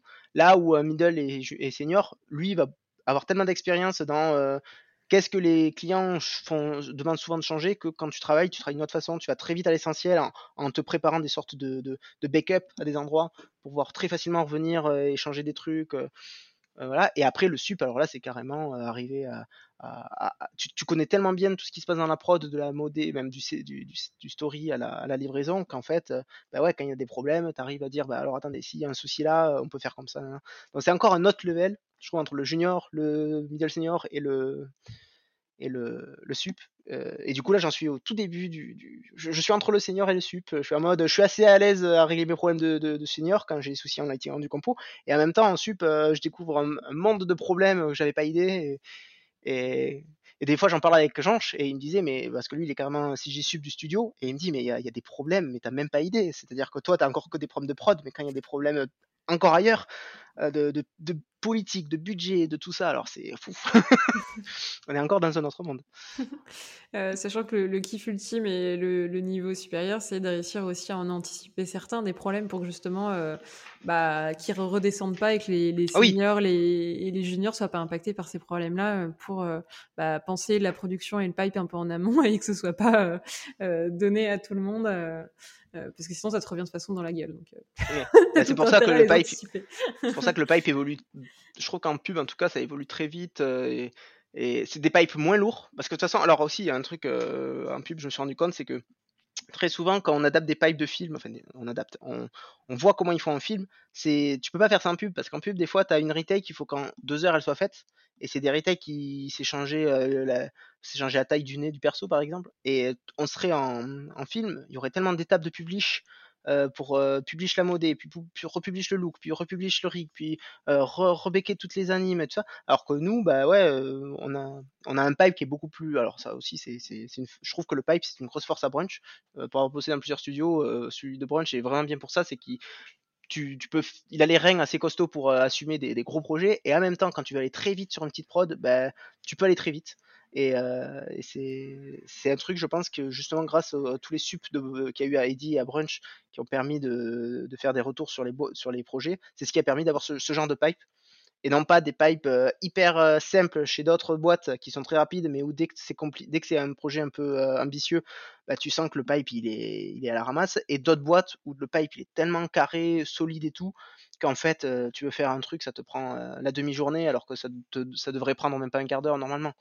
Donc c'est se jongler entre ces deux-là, c'est c'est c'est en ça que je pense Brunch a une bonne force pour le pipe et du coup comme tu disais pour les subs qui ont su dire ben voilà quand on a des clients qui font ce genre de retake ce serait bien à ce moment-là du pipe de pouvoir très facilement changer ça Mmh et on a juste à cliquer là et ça rebake tout et ça envoie un rendu donc ouais. Non, non et puis comme tu le dis, heu, le le défi en fait, heu, sur sur la pub, c'est de réussir à faire le grand écart et à la fois d'être assez solide pour, heu, des énormes prods, mais en même temps d'être très rapide et très réactif, pour des toutes petites retakes et ça, il fallait un petit peu l'inventer ou en tout cas, être force de proposition pour vraiment le modeler et et le faire sur mesure par rapport à ses projets, mais mais pas faire des copier-coller qui avaient pas forcément de sens par rapport à ce qu'il y avait à Mmh. sortir. Et oui et puis un autre truc aussi, heu, là là, je pense maintenant, mais c'est qu'en pub, tu as tu as pas de pause en fait. Tu peux pas avoir une équipe qui prépare un un pipe V2 pendant que l'équipe 1 elle travaille, tu vois? Es obligé de tout tester un peu en continu. C'est-à-dire qu'on a des petits projets où on se dit: «Bah, on a fait ce» enfin les devs ont fait ce nouveau truc en dans le pipe, heu, on va le tester d'abord sur ce sur ce petit projet et puis si ça marche petit à petit on le met sur des gros et et mais tu es tu es un peu toujours dans le flux donc heu, très souvent, heu, tu tu tu le tu lances, tu cliques sur un bouton, tu as un message d'erreur, et le dev fait: «Ah merde, attends, oui, c'est parce que j'ai modifié ça, heu, je sais pourquoi, je te le corrige, c'est bon, reclique, ça va marcher maintenant» et du coup, ouais, tu es tout le temps en mode, comment ils appellent comment ils disent en prod, bon bref, voilà, en gros, tu es tu es tout le temps en cours et du coup, la modification se fait en même temps que tu travailles. Alors ils ont quand même des sortes d'instances, comme je disais, selon les prods, mais c'est ouais, des fois, je crois que c'est un des trucs les plus durs peut-être, on tu en parleras des devs quand quand tu en auras en interviewé, mais je pense que le en pub, arriver à faire du dev en même temps que les gens travaillent et que tu as jamais de moment de pause pour dire: «Bah, allez, là, on on fait une fausse pub pour nous, pour tester de nouveaux outils» et non, en fait, tu es tout le temps en vraie pub, en vrai cas et tu as toujours des Mmh vrais mh. clients et il faut savoir quelle prod, heu, tu peux faire des tests et rattraper si ça marche pas et des prods où vraiment tu non, tu tu as pas la place à l'erreur et du coup, faut faut garder un truc qui marche et Ouais. et voilà. Et donc mesurer un peu les risques de que tu veux prendre pour justement tester ça. ces nouveaux outils et est-ce que c'est le bon moment ou non et si au final ça vous met plus dans la merde que ça résout de problème, heu, c'était c'était pas forcément le bon choix et que c'était pas judicieux de le mettre en place à ce moment-là. Après ça, il y a quand même pas mal de tests qui sont faits en amont. Enfin, je sais que le dev, il a, il bah, justement, comme c'est un dev, je te parlais avant en interview, qui qui a quand même fait un peu de l'image et tout il fait des petits tests dans son coin et on sait que déjà quand il nous le propose, c'est que c'est déjà lui qui a testé et que s'il y a des problèmes, c'est juste des petits soucis de compatibilité qu'il avait pas pensé, mais qui peut être résolu. C'est pas des problèmes phares qui font que ça bloque tout le monde et qu'en fait, heu: «Ah mais vous faites comme ça? Je savais pas». Non, non, c'est quelqu'un qui s'y connaît vachement dans dans le process et dans dans toutes les étapes et il sait que si cet outil, heu, il a testé comme ça, ça veut dire que quand il va nous le passer, ça va marcher pour nous et qu'après c'est juste du peaufinage et et de l'intégration dans dans avec le reste des outils. Mmh mh. Donc ça, c'est aussi une énorme force et heu et d'ailleurs, enfin, je sais que quand quand les boîtes cherchent des devs, c'est super dur de trouver, heu, à la fois des devs qui sont bons et des devs qui connaissent la réalité de de des graphistes et du monde de la production, audiovisuelle et qui savent faire développer des outils qui vont dans le bon sens et déjà qui sont pensés pour être facilement utilisables par, une personne qui débarque, qui est arrivée il y a 1 heure et Bah, je vais rebondir sur ce que tu dis, c'est clair que ça vous fait gagner un temps de fou d'avoir en fait un dev à qui tu as pas expliqué en fait ton métier et qui le connaît déjà au moins en partie. Et certes après il reste des subtilités à caler mais heu, au moins vous faites partie du même monde quoi et tu gagnes, Voilà. ce temps de pas devoir lui expliquer à chaque fois tout à 0 et de le faire rentrer dans tes problématiques. Il en a déjà, heu, une perception qui est peut-être un tout petit peu erronée, mais une très bonne perception comparée à un dev qui faisait totalement autre chose et qui certes a les compétences techniques mais heu, qui connaît pas du tout l'univers et et les problèmes qu'il est censé, qu'il est censé résoudre quoi. Si tu à chaque fois Oui et expliquer tous les problèmes, et aussi un dev qui sait par exemple que c'est il y a beaucoup d'intermittents dans la pub, donc tu as quelqu'un qui débarque, qui a jamais Mmh mis les pieds à Brunch, heu, il peut pas se permettre d'apprendre par cœur, heu, des 25 manips pour arriver à faire un truc. Il faut que ce mh. soit le plus simple possible, heu, qu'en même temps, s'il y a un problème, nous en tant que sup ou que les seniors de la prod qui eux connaissent bien le pipe, puissent quand même, heu, arriver à certaines entre étapes, mais que pour les juniors, ce soit ou les autres, ce soit beaucoup plus smooth. Donc ça aussi, tu vois, a j'ai bossé sur des pipes où, heu, il fallait tu passais 1 semaine ou 2 avec un sup qui connaît le pipe et qui devait t'expliquer, tellement c'était compliqué pour tout bien faire Mmh et que mh. c'était, ça marchait super bien, mais c'était c'était très lourd, d'un point de vue, utilisateur qui découvre Mmh. et une fois que tu connais pas une fois que tu sais comment ça marche, j'ai aucun aucun souci sur le fait que ce soit hyper efficace et tout. Mais ça aussi, tu vois, un dev qui arrive à faire un outil qui est puissant, mais qui en même temps euh, est très simple, euh, que, euh, un animateur qui arrive, qui, je dis un animateur parce que souvent ce sont eux qui ont le plus de mal avec tout ce qui est technique. Alors je dis pas que tous les animateurs sont comme ça, attention. Hein, je dis juste que le fait est que très souvent c'est chez les animateurs qu'il y a des soucis de compréhension sur des éléments techniques dans, dans, la prod et le pipe. Et donc du coup sur les animateurs, je sais qu'on fait attention à ce que ce soit le plus simple possible. Ils font leur anime, ils ont un bouton qui fait du play blast, ils ont un truc à cocher s'ils veulent que le play blast soit en même temps béqué pour que ce soit envoyé au rendu pour commencer avancer. Enfin, voilà, on, essaie de rendre ça le plus simple possible et en même temps assez puissant pour que si on a un souci, on puisse très facilement, tac, tac, tac, euh, prendre la main et, trouver pourquoi ça plante, arriver à le contourner ou le réparer, ce genre de choses. Mmh, mmh. Mais ça rejoint ce qu'on disait tout à l'heure, à savoir, vous avez vu que vous avez des contraintes ultra spécifiques. Euh, la prise en main euh, rapide et facile et évidente pour quelqu'un qui débarque, ça fait clairement partie des critères euh, ah oui. qui sont à, cocher pour que justement tu pas un onboarding de mois entier juste pour comprendre bah, comment faire un truc pour le studio parce que la prise en main est, est assez touchy et compliquée et que tu ah oui, bah, moi je me souviens de Valdo qui me racontait à Sony, il avait carrément pendant une semaine ou deux, c'était juste des tutos pour, apprendre comment se passait le, le pipe. Il, a, il était en chat avec l'IT pour que dès qu'il avait une question, on puisse l'aider et tout ça. Ça, tu peux pas te permettre en pub. Tu peux pas avoir, tu peux pas dire pendant un jour ou deux, bah, juste tu, tu on t'a préparé un PDF tuto de, comment ça fonctionne et tu t'amuses tu, un peu avec le pipe et une fois que c'est bon, allez, on attaque. Non, non. En général, t'arrives, euh, t'as quelqu'un, bizarrement, c'est souvent moi parce que j'ai une bonne chat avec les gens, mais euh, je montre vite fait comment ça marche, euh, les, gros, on va dire les, grosses zones, plutôt les, les, les, euh, les, les gros steps Mmh de, de, comment ça fonctionne. Et après, c'est du détail. Après, euh, euh, le petit bouton en dessous du gros bouton, quoi il sert, nanana, ça, on s'en fout. Mais au moins qu'il que, que, la personne qui arrive sache, ben voilà, chez nous, quand tu lances un, shot, il faut le lancer euh, avec cette palette. Donc là, tu sélectionnes si tu fais du Maya avec la séquence 5, shot 3, ben, tu cliques sur Open et tu fais gaffe, c'est bien la dernière version. Quand tu es dans Maya, donc tu fais ton lighting. Une fois que c'est bon, tu cliques sur ce gros bouton vert avec une petite fille qui danse, ça permet de lancer.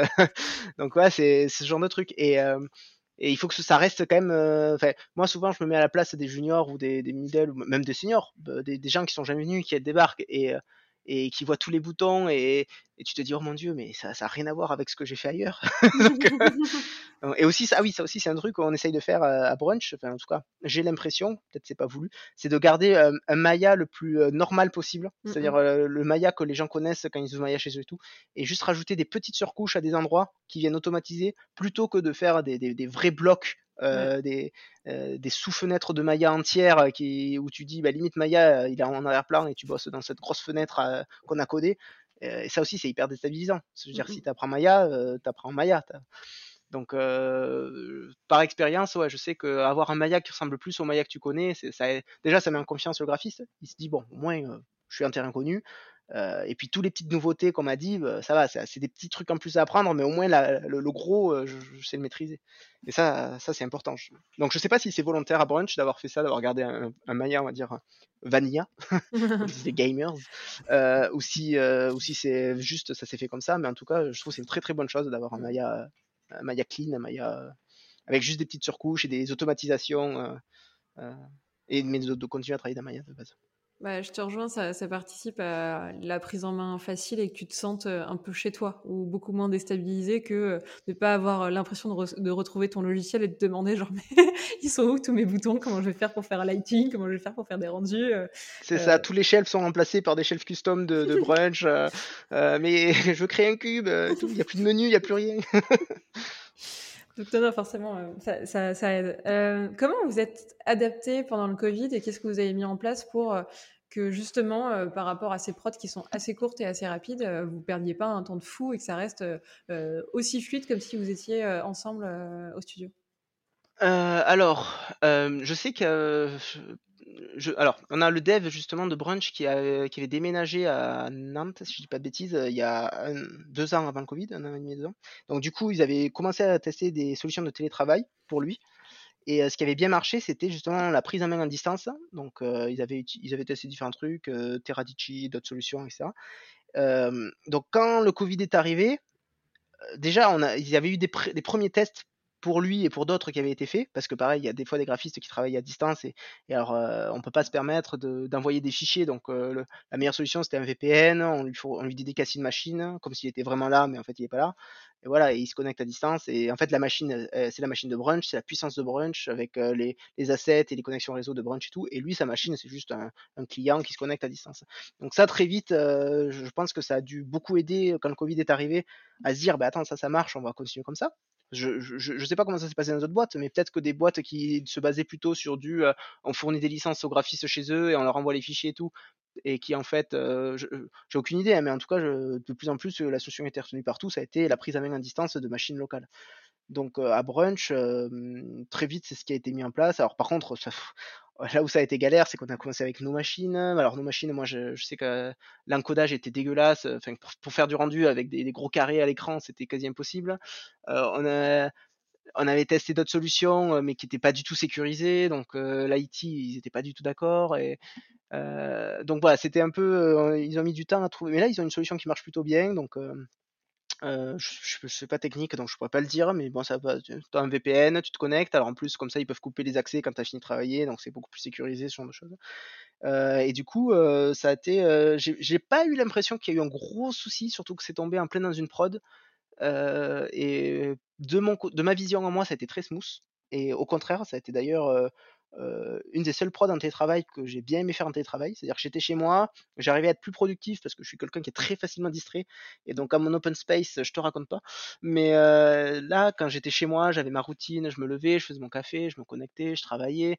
quand tu vas lancer un petit rendu, tu as le temps, hop, tu vas lancer une machine, tu reviens, tu continues à travailler, la machine elle est faite, tu retournes et tout. Tu as, une dynamique qui fait que j'étais plus focus qu'au boulot où tu travailles, tu as quelqu'un qui parle, tu tends l'oreille, il y a quelqu'un qui parle de la dernière série Netflix qu'il a regardé, tu donnes ton avis. alors, attention, je, je, dis pas que c'est pas bien parce que c'est une dynamisme, c'est au final, je me suis rendu compte, c'est un dynamisme d'équipe qui a beaucoup manqué et qui, je pense, est très important. Mais d'un point de vue productivité pure, sur cette prod là, j'étais très productif d'être tout seul chez moi. Et après, par contre, j'ai eu l'effet inverse. Bon, déjà, quand j'ai sup, j'ai pas supporté le, télétravail. Je pense que tous les sups sont d'accord avec moi. Euh, et euh, quand j'étais même là, sur la dernière prod qu'on a fait où j'étais graphiste, euh, au début, je venais, on avait convenu pour se croiser au studio pour pas qu'on soit tous en même temps. Donc, on avait convenu certaines dates.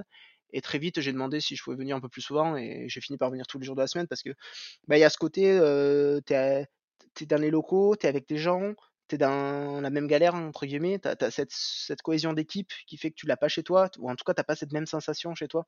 Même si les gens, tu euh, sur Rocket Chat ou sur Discord, ou je sais pas ce que les gens utilisent, tu as quand même tout le monde qui se parle et tout ça. C'est pas pareil, c'est pas comme être côte à côte, d'aller chercher à manger le midi, un mec qui va fumer une clope, bah attends, je t'accompagne, je vais me servir un café. tu vois, t'as pas tout ça qui fait que bah, vous êtes ensemble. Enfin, on est ensemble. Et je, je moi, je trouve que le télétravail. Euh, j'ai commencé en disant c'est génial et je finis euh, au bout de deux ans, enfin un an et demi de Covid, en disant bah, c'est peut-être pas ce que je préfère. Donc, si demain on me dit bah, Mathieu, tu as, l'occasion d'aller habiter euh, dans le sud et d'être en full télétravail, je suis pas sûr d'accepter en vrai parce que parce que je pense que je suis quelqu'un de très sociable qui a besoin de, de voir du monde et du coup même si techniquement je pense être plus productif tout seul, ça dépend des postes, mais euh, si, j'avais l'impression d'être plus productif euh, tout seul, je, je, pense que moralement je, je le supportais moins. Donc, euh. en tout cas, à Brunch, ça s'est plutôt bien passé. On a des gens, alors c'est compliqué avec certains graphistes, on a du mal à savoir s'ils ont des problèmes ou si juste ils bossent pas beaucoup parce que on leur demande des trucs et c'est c'est pas c'est pas bien fait puis c'est lent et tout ça mais mais en fait quand ils sont sur place on peut les aider on, on peut voir les problèmes alors qu'à distance tu sais tu sais pas si le mec en fait il est parti à la plage deux heures et tout ou si euh... Ou s'il est bloqué et qu'il trouve pas tout simplement la solution. Et, euh, et c'est même pas une question de confiance, c'est juste qu'il y a des gens, euh, très vite, tu te laisses distraire chez toi, ou au contraire, des gens qui, comme moi, arrivaient à être plus focus chez eux, parce qu'il y a moins, mine de rien, tu es, tout seul chez toi, et il y a quand même du boulot à faire, donc tu avances. Et, euh, et voilà, donc il y, a des gens avec qui ça se passe très bien, des gens avec qui ça se passe un peu moins bien, mais dans l'ensemble de mon enfin, de, ma vision à moi, j'ai pas eu l'impression que c'était un gros souci à Brunch, ce télétravail et ce Covid. Oui, et puis comme tu le dis, ça dépend et des personnalités et du poste. Et dans ton cas, à la par ton rôle, tu peux être sursollicité en fait au studio et donc d'être tout seul, ça te permet d'être beaucoup plus productif. Mais, mais en même temps, humainement, tu as besoin de tous ces gens qui t'entourent et au bout d'un moment, tu te tournes en rond et tu as besoin de cette émulsion. ouais. émulsion. Puis même en réac attends, je te coupe, même en réactivité, je trouve que à distance, c'est très difficile. Tu poses une question, le mec, le temps qu'il te réponde, déjà, il a pas vu ton message la première fois, donc il le voit au bout de 2 minutes, il te répond. Du coup, tu as ta réponse, tu vas la communiquer à quelqu'un d'autre qui lui, du coup, entre temps, avait fermé sa sa sa fenêtre du chat pour avancer et du coup, ça a rien à voir avec quand le mec il est à côté de toi, tu lèves la tête, tu fais: «Eh, heu, pour ça, tu as fait ça? Oui, oui, j'ai fait comme ça. D'accord, hop» et donc tu vois, il y a y un truc qui prend 5 secondes en prend 5 minutes en télétravail et quelque chose qui prend 1 minute en vrai prend, heu, u 20 minutes en télétravail. Et et tout ça, en fait, ça fait que, bah, c'est une inertie qui est différente, qui est plus difficile à gérer, je trouve, surtout quand tu dois gérer des équipes. Ouais, comme tu dis, c'est une inertie ça se cumule. Et quand ça se multiplie par le nombre d'individus, heu, tu peux prendre un peu de retard. Et ou passer beaucoup plus de temps à juste, resolliciter les autres gens alors qu'en direct, ça se ferait, instinct instantanément et tu aurais pas cette latence de être suspendu à ton chat pour attendre la réponse. Hem, Mathieu, du coup, heu, après toutes ces prods, aujourd'hui, quand toi, là, tu as un nouveau projet qui tombe, c'est qu'est-ce qui te motive encore? C'est quoi les les étoiles que tu as dans les yeux? C'est quoi ton moteur quand encore aujourd'hui, on te met sur une nouvelle prod? Alors, heu, ça va dépendre de la prod. OK. Heu, bah, déjà, il y a une énorme évolution récemment, je trouve qu'il y a de plus en plus de beaux projets qui qui arrivent. On fait de moins en moins de de de pub alimentaire, de plus en plus de pubs avec quand même un peu de budget, même si c'est jamais assez de budget, jamais assez de temps, c'est quand même, c'est quand même plus ambitieux, on va dire et et du coup, c'est ce qui est hyper intéressant, c'est la motivation de tout le monde. C'est tout le monde qui dit: «Putain, on a gagné ça, c'est trop bien, on on a fait ces on a fait cette proposition en dossier, heu heu, ils ont dit oui, ça va tout déchirer et tout» et du coup, heu, tu as as cette, heu, je sais pas, c'est comme avant, un un match de dans les films américains, un match de de football américain où tu as le coach et tu: «Ouais, heu, ça va être génial, on va les défoncer, vous êtes des tueurs et tout» et il y a ce côté-là un peu avant d'entrer dans l'arène, où tu te dis: «Bon, vas-y, ça va être une super prod, on va tous se donner à fond et tout». Alors après, pendant la prod, bon, bah, voilà, on y a des hauts et des bas, ça s'épuise, ça se galvanise, c'est différent, mais en tout cas, avant la prod, moi, ce qui me motive à chaque fois, c'est, heu heu, je vois les je vois les concepts, je vois les ce qui a été proposé aux clients, le dossier, ce qui a été gagné, les refs, ce que ce que les réals veulent et et c'est ça qui ça qui donne envie. C'est de toute façon, je vais pas mentir, mais souvent, heu, sur le papier, c'est toujours, heu, c'est toujours oufissime et c'est après avec les réalités de la prod que des fois on fait des concessions et tout ça, mais mais heu, à chaque fois quand tu vois sur le papier et que tu imagines ce que ça pourrait donner à la fin, tu fais: «Waouh, c'est génial, ça va être trop bien».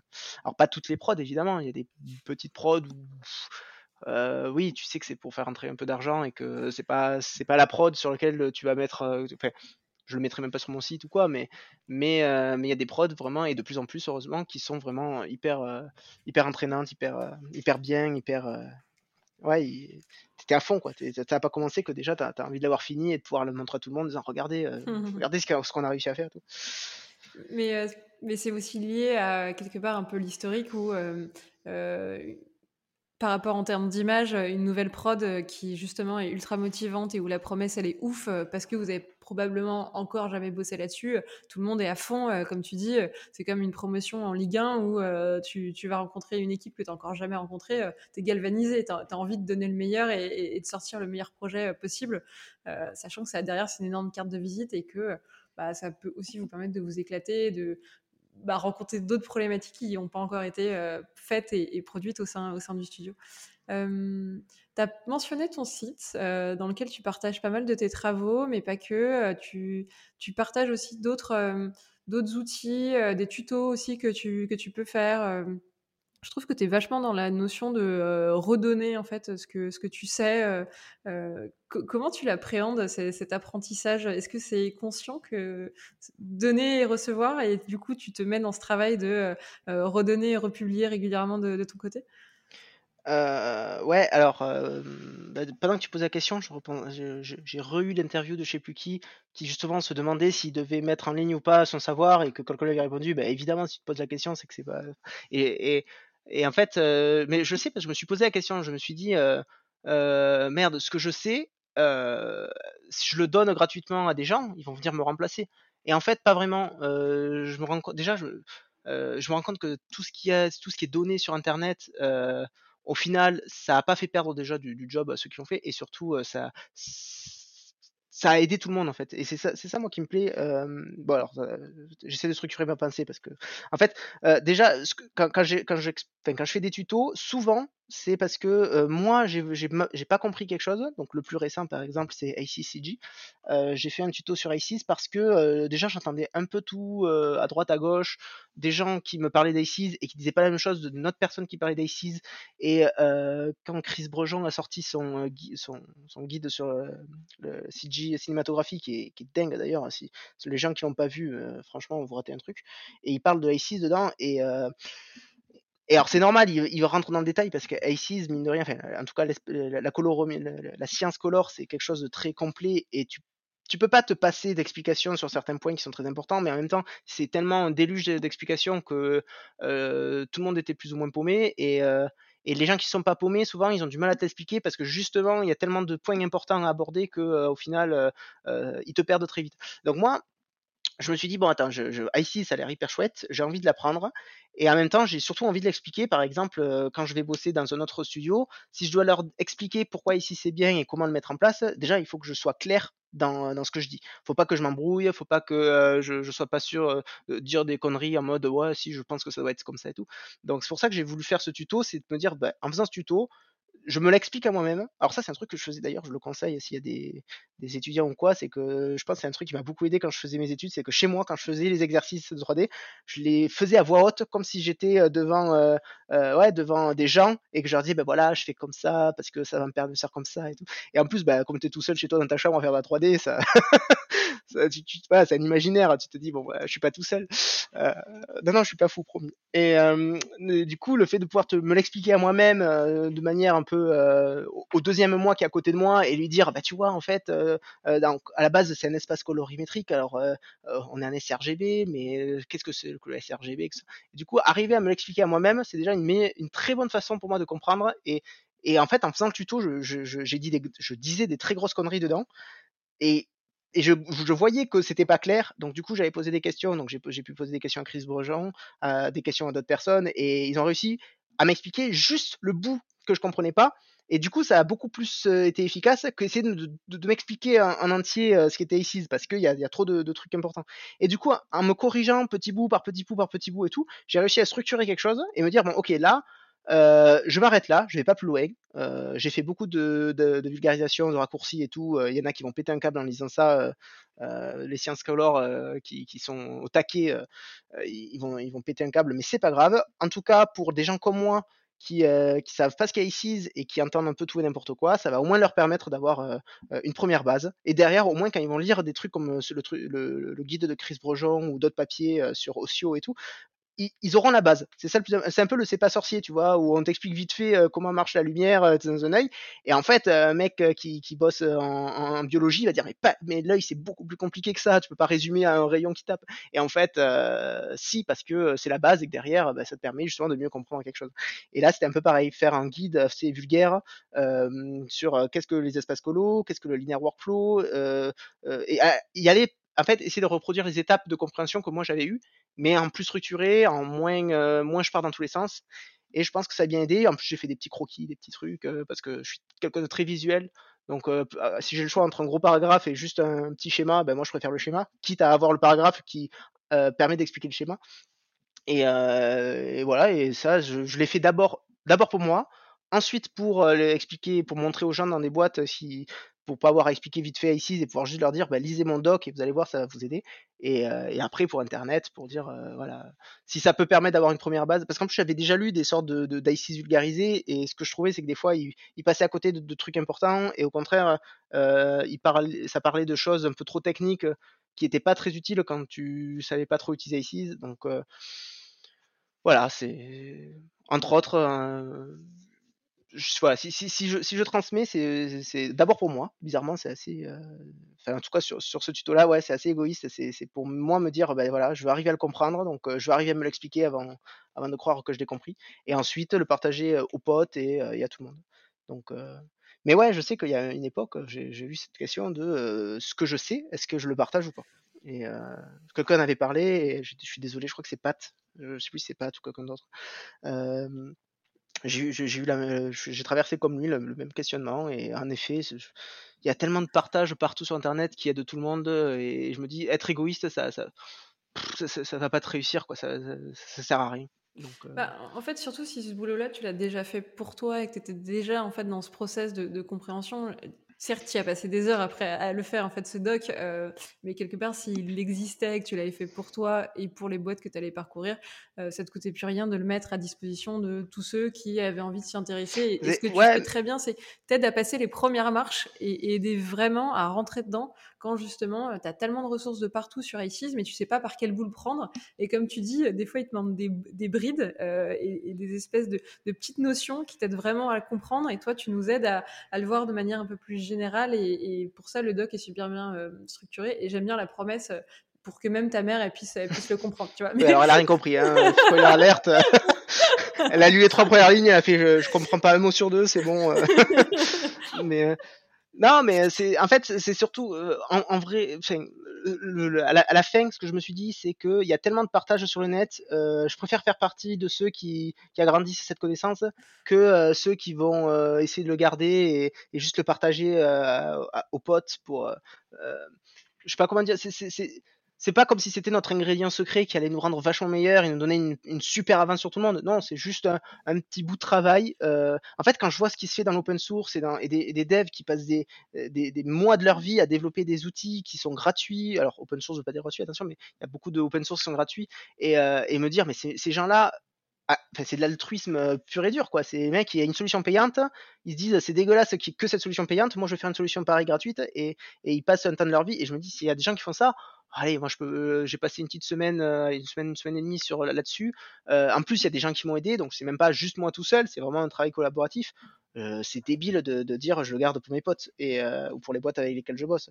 Et c'est ce qui va motiver, en tout cas pour celui-là. Pour ceux d'avant, j'avais moins ce problème parce que c'était moins de moins, moins de travail d'implication. Les, autres trucs que je partage en général, c'était quand même des trucs beaucoup plus genre workflow, genre euh, Ball, tout ça. C'était ça m'a pris un pas beaucoup de temps à faire et puis euh, je me dis c'est un truc ça m'aurait été utile moi quand je quand je commençais et, là maintenant j'en ai plus besoin mais ça m'amuse de le faire donc je le partage et ça par contre c'est c'était un, un, plus gros step c'était quand même ça m'a pris un peu de temps est-ce que vraiment je le partage? Oui quand même je le partage parce que mmh. comme je disais avant euh, je, je, serais un gros con de ne pas le partager en fait. Mmh. Et encore une fois, je le trouve très très bien ce doc et donc euh, bah, tous ceux qui ah, l'ont bah, pas encore vu, n'hésitez pas à le regarder. Et... Ah bon, alors attention, hein, tout, tout, le mérite va à Chris euh, Bourgeon et à, à, à, Rémi aussi, Rémi Julien qui m'a bien aidé euh, euh à Brunch, euh, qui lui a, a, vraiment compris ICIS très tôt et, et qui a pu me corriger, me dire non, non, ça, ça je vois pas pourquoi tu dis ça. Donc ça et d'autres personnes, bien sûr, je vais pas tous les citer, mais d'autres personnes qui m'ont quand même, je leur ai fait, j'ai fait plusieurs relectures à, ce doc parce que je voulais vraiment pas, en fait, je voulais vraiment pas me planter quand je l'ai bossé. Donc c'est pour ça que je dis, c'est aussi, c'est pas mon doc, c'est quand même, euh, si ça avait été mon doc, il serait beaucoup moins bien, il y aurait beaucoup plus d'erreurs. Euh, et donc Chris m'a bien bien aidé à corriger certains trucs et tout. Euh, je l'ai posté sur, ah oui putain, je l'ai posté sur un Discord justement de, de Color Science. Il y a plein de mecs qui voulaient que je change tout, qui me disaient non ça tu peux pas le dire parce que c'est faux. Tu peux pas dire que le blanc c'est égal à 1 et que tu peux pas et que le noir c'est 0. C'est complètement faux de dire ça et tout. Je fais ouais mais attends. nous les petits graphistes t'inquiète c'est largement suffisant et euh, donc euh, ouais si ça a été un, travail euh, il y a eu beaucoup de monde dessus donc c'est pas c'est pas, pas moi, c'est pas mon travail. Bah, c'est une, une, belle synthèse en tout cas de, de ce travail collaboratif et c'est tout à ton honneur de, de les mettre en, aussi en valeur et de, les, et de les citer euh, parce que justement tu l'as pas fait tout seul euh, et que c'est grâce à tous ces retours que ça peut être aussi complet et, et aussi fidèle dans euh, cette restitution de, de ce que c'est ça va me permettre de faire ma dernière question et d'enchaîner toujours sur l'apprentissage. comment, tu, comment tu transmets, d'après toi, auprès de tes étudiants et c'est quoi le truc, d'après toi, qui devrait retenir après les heures que tu as passées avec eux? Ben, c'est plus. moi, la première chose que j'essaye de leur, de leur apprendre, c'est de, travailler, ben, travailler chez eux, en fait, travailler pour eux j'ai encore des. Enfin, là, j'enseigne, à... je, je, peux le dire, j'enseigne à Lisa en troisième, euh, quatrième et cinquième année. Et euh, bah déjà, bon, c'est normal, c'est un peu immature. Euh, on a tous été comme ça, c'est qu'on travaille pour les profs. C'est-à-dire que quand on fait une image, on essaye de faire plaisir aux profs. Quand c'est un exercice, eh ben, on fait comme le prof il veut qu'on fasse et puis c'est tout. Et j'essaye. Le premier truc que j'essaie de faire, c'est non, non, je veux, je veux des images différentes parce que je veux que vous fassiez tous votre image. Il n'y a pas, il y a pas, monsieur, comment on fait ça? C'est quelles sont les solutions pour faire ça? Ou j'ai envie de faire ça, comment je peux faire? Et il y a encore trop d'élèves déjà qui, Ouais, qui, qui, font qui font pas des qui font pas de la 3D pour eux, qui font de la 3D parce que comme comme quand on est à l'école et qu'il y a un prof de maths qui donne un exercice et que on fait pas l'exercice pour essayer de comprendre euh, l'exercice de maths, on, on, le fait pour que le prof donne une bonne note et qu'on se fasse pas taper dessus par papa maman. Et j'ai l'impression que euh, même à 22 23 ans, il y a encore des, des, élèves comme ça euh, en quatrième année 3D. Donc c'est vraiment la, la, le gros revers que j'ai envie d'arriver à faire, c'est non, non, arrêtez, arrêtez ça. La 3D, c'est pour vous. En fait, rentrez chez vous, faites des images pour vous, faites des projets perso. Ça, c'est ce que j'arrête pas de dire à tout le monde, faire des projets perso. Euh, moi, le premier, j'ai de moins en moins de temps pour le faire, mais c'est quand même un truc qui est, hyper important parce que c'est la seule fois où tu peux te planter, où tu peux faire des trucs hyper moches, qui, sont nuls, qui tu testes des trucs, il y a rien qui marche et tout, et c'est pas grave. Et, voilà, donc les projets perso, c'est et surtout tu te fais plaisir parce que même si en, en pub, il y a quand même des fois, tu arrives à faire des images qui te plaisent et où tu te plais, tu as quand même des, des, des consignes et des, un retour client et des retakes agence et clients qui font que tu t'es jamais vraiment dans ton image à toi et tu es toujours dans ton image qui plaît aux gens, enfin qui va dans la direction que, que certaines personnes veulent. Alors qu'en projet perso, tu fais exactement ce que tu veux. Euh, ce qui est dangereux aussi d'ailleurs parce que tu te perds très vite. Mais, euh, mais ouais, je dis à mes, euh, mes étudiants et, et, surtout à des, à des juniors, faites des projets perso et, et c'est un truc, moi je regrette maintenant d'avoir peu de temps en tout cas, j'arrive pas à me dégager autant de temps que je voudrais pour faire des projets perso. Euh, je sais pas si c'est parce que je suis vieux, parce que j'ai d'autres euh, hobbies maintenant que la 3D, mais euh, il y a encore il y a encore 5 ans, je rentrais chez moi le soir, je faisais de la 3D, le week-end, je faisais de la 3D. Pendant les vacances, je partais un peu en vacances, mais je, je rentrais, je faisais un peu 3D et, j'aimais beaucoup faire des trucs pour moi et, tester des, softs genre par exemple, là, je, teste un peu Blender, mais j'aimerais vraiment faire un truc de A à Z sur Blender, et à chaque fois, déjà, j'ai moins la motive, et surtout, j'ai moins de temps. Donc c'est, ou alors j'ai moins la motive parce que j'ai moins de temps. Mais euh, je sais que c'est, sans ces projets perso, je me rends compte que techniquement, je, pas je régresse, mais je bloque un peu. Et, euh, et, ça, et ça m'emmerde de bloquer. Alors après, c'est là où, où j'avais noté euh, ce qu'avait dit Pat et qui était hyper intéressant, c'est de dire que euh, en tant que senior, c'est normal qu'en fait, tu, à un moment donné, tu as des juniors qui sont beaucoup plus techniques que toi, et ton, ton, rôle de senior, ça va vraiment être de, de, de, les faire aller plus loin que ce que toi tu es et arriver à leur, à leur apprendre les pièges à, éviter ou en tout cas à, à, à éviter toutes les erreurs que toi t'as faites pour que euh, ils aillent plus loin que toi. Et ça, j'ai trouvé très beau quand Pat a dit ça. Et je suis. Alors, c'est difficile, c'est sûr. Surtout d'un point, encore une fois, d'un point de vue égo. T'as envie de te dire, mais attends, moi, je suis plus fort que.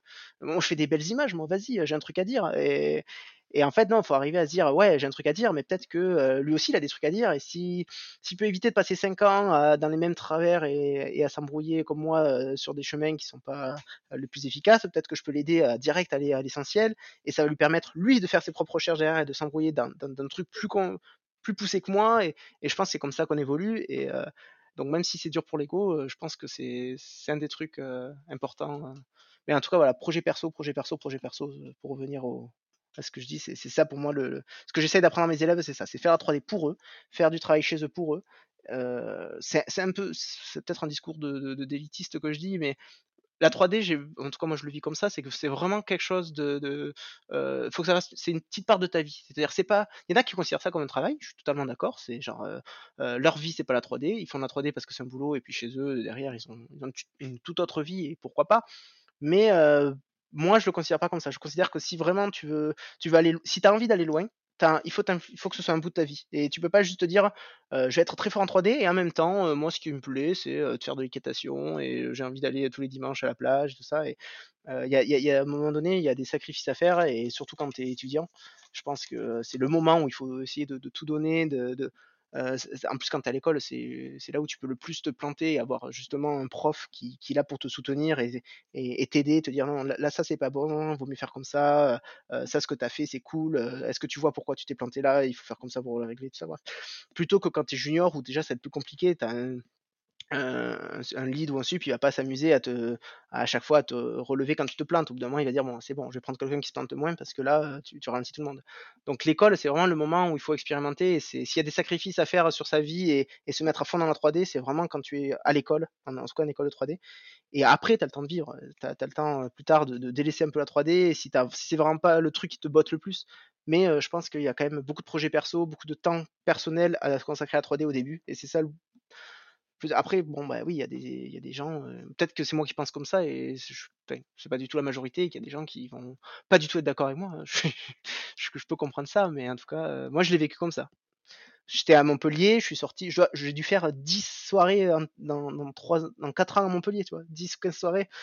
Alors que euh, je connais des potes qui étaient en médecine et qui sortaient tout, deux, deux soirs par semaine. Donc euh, ça n'a rien à voir.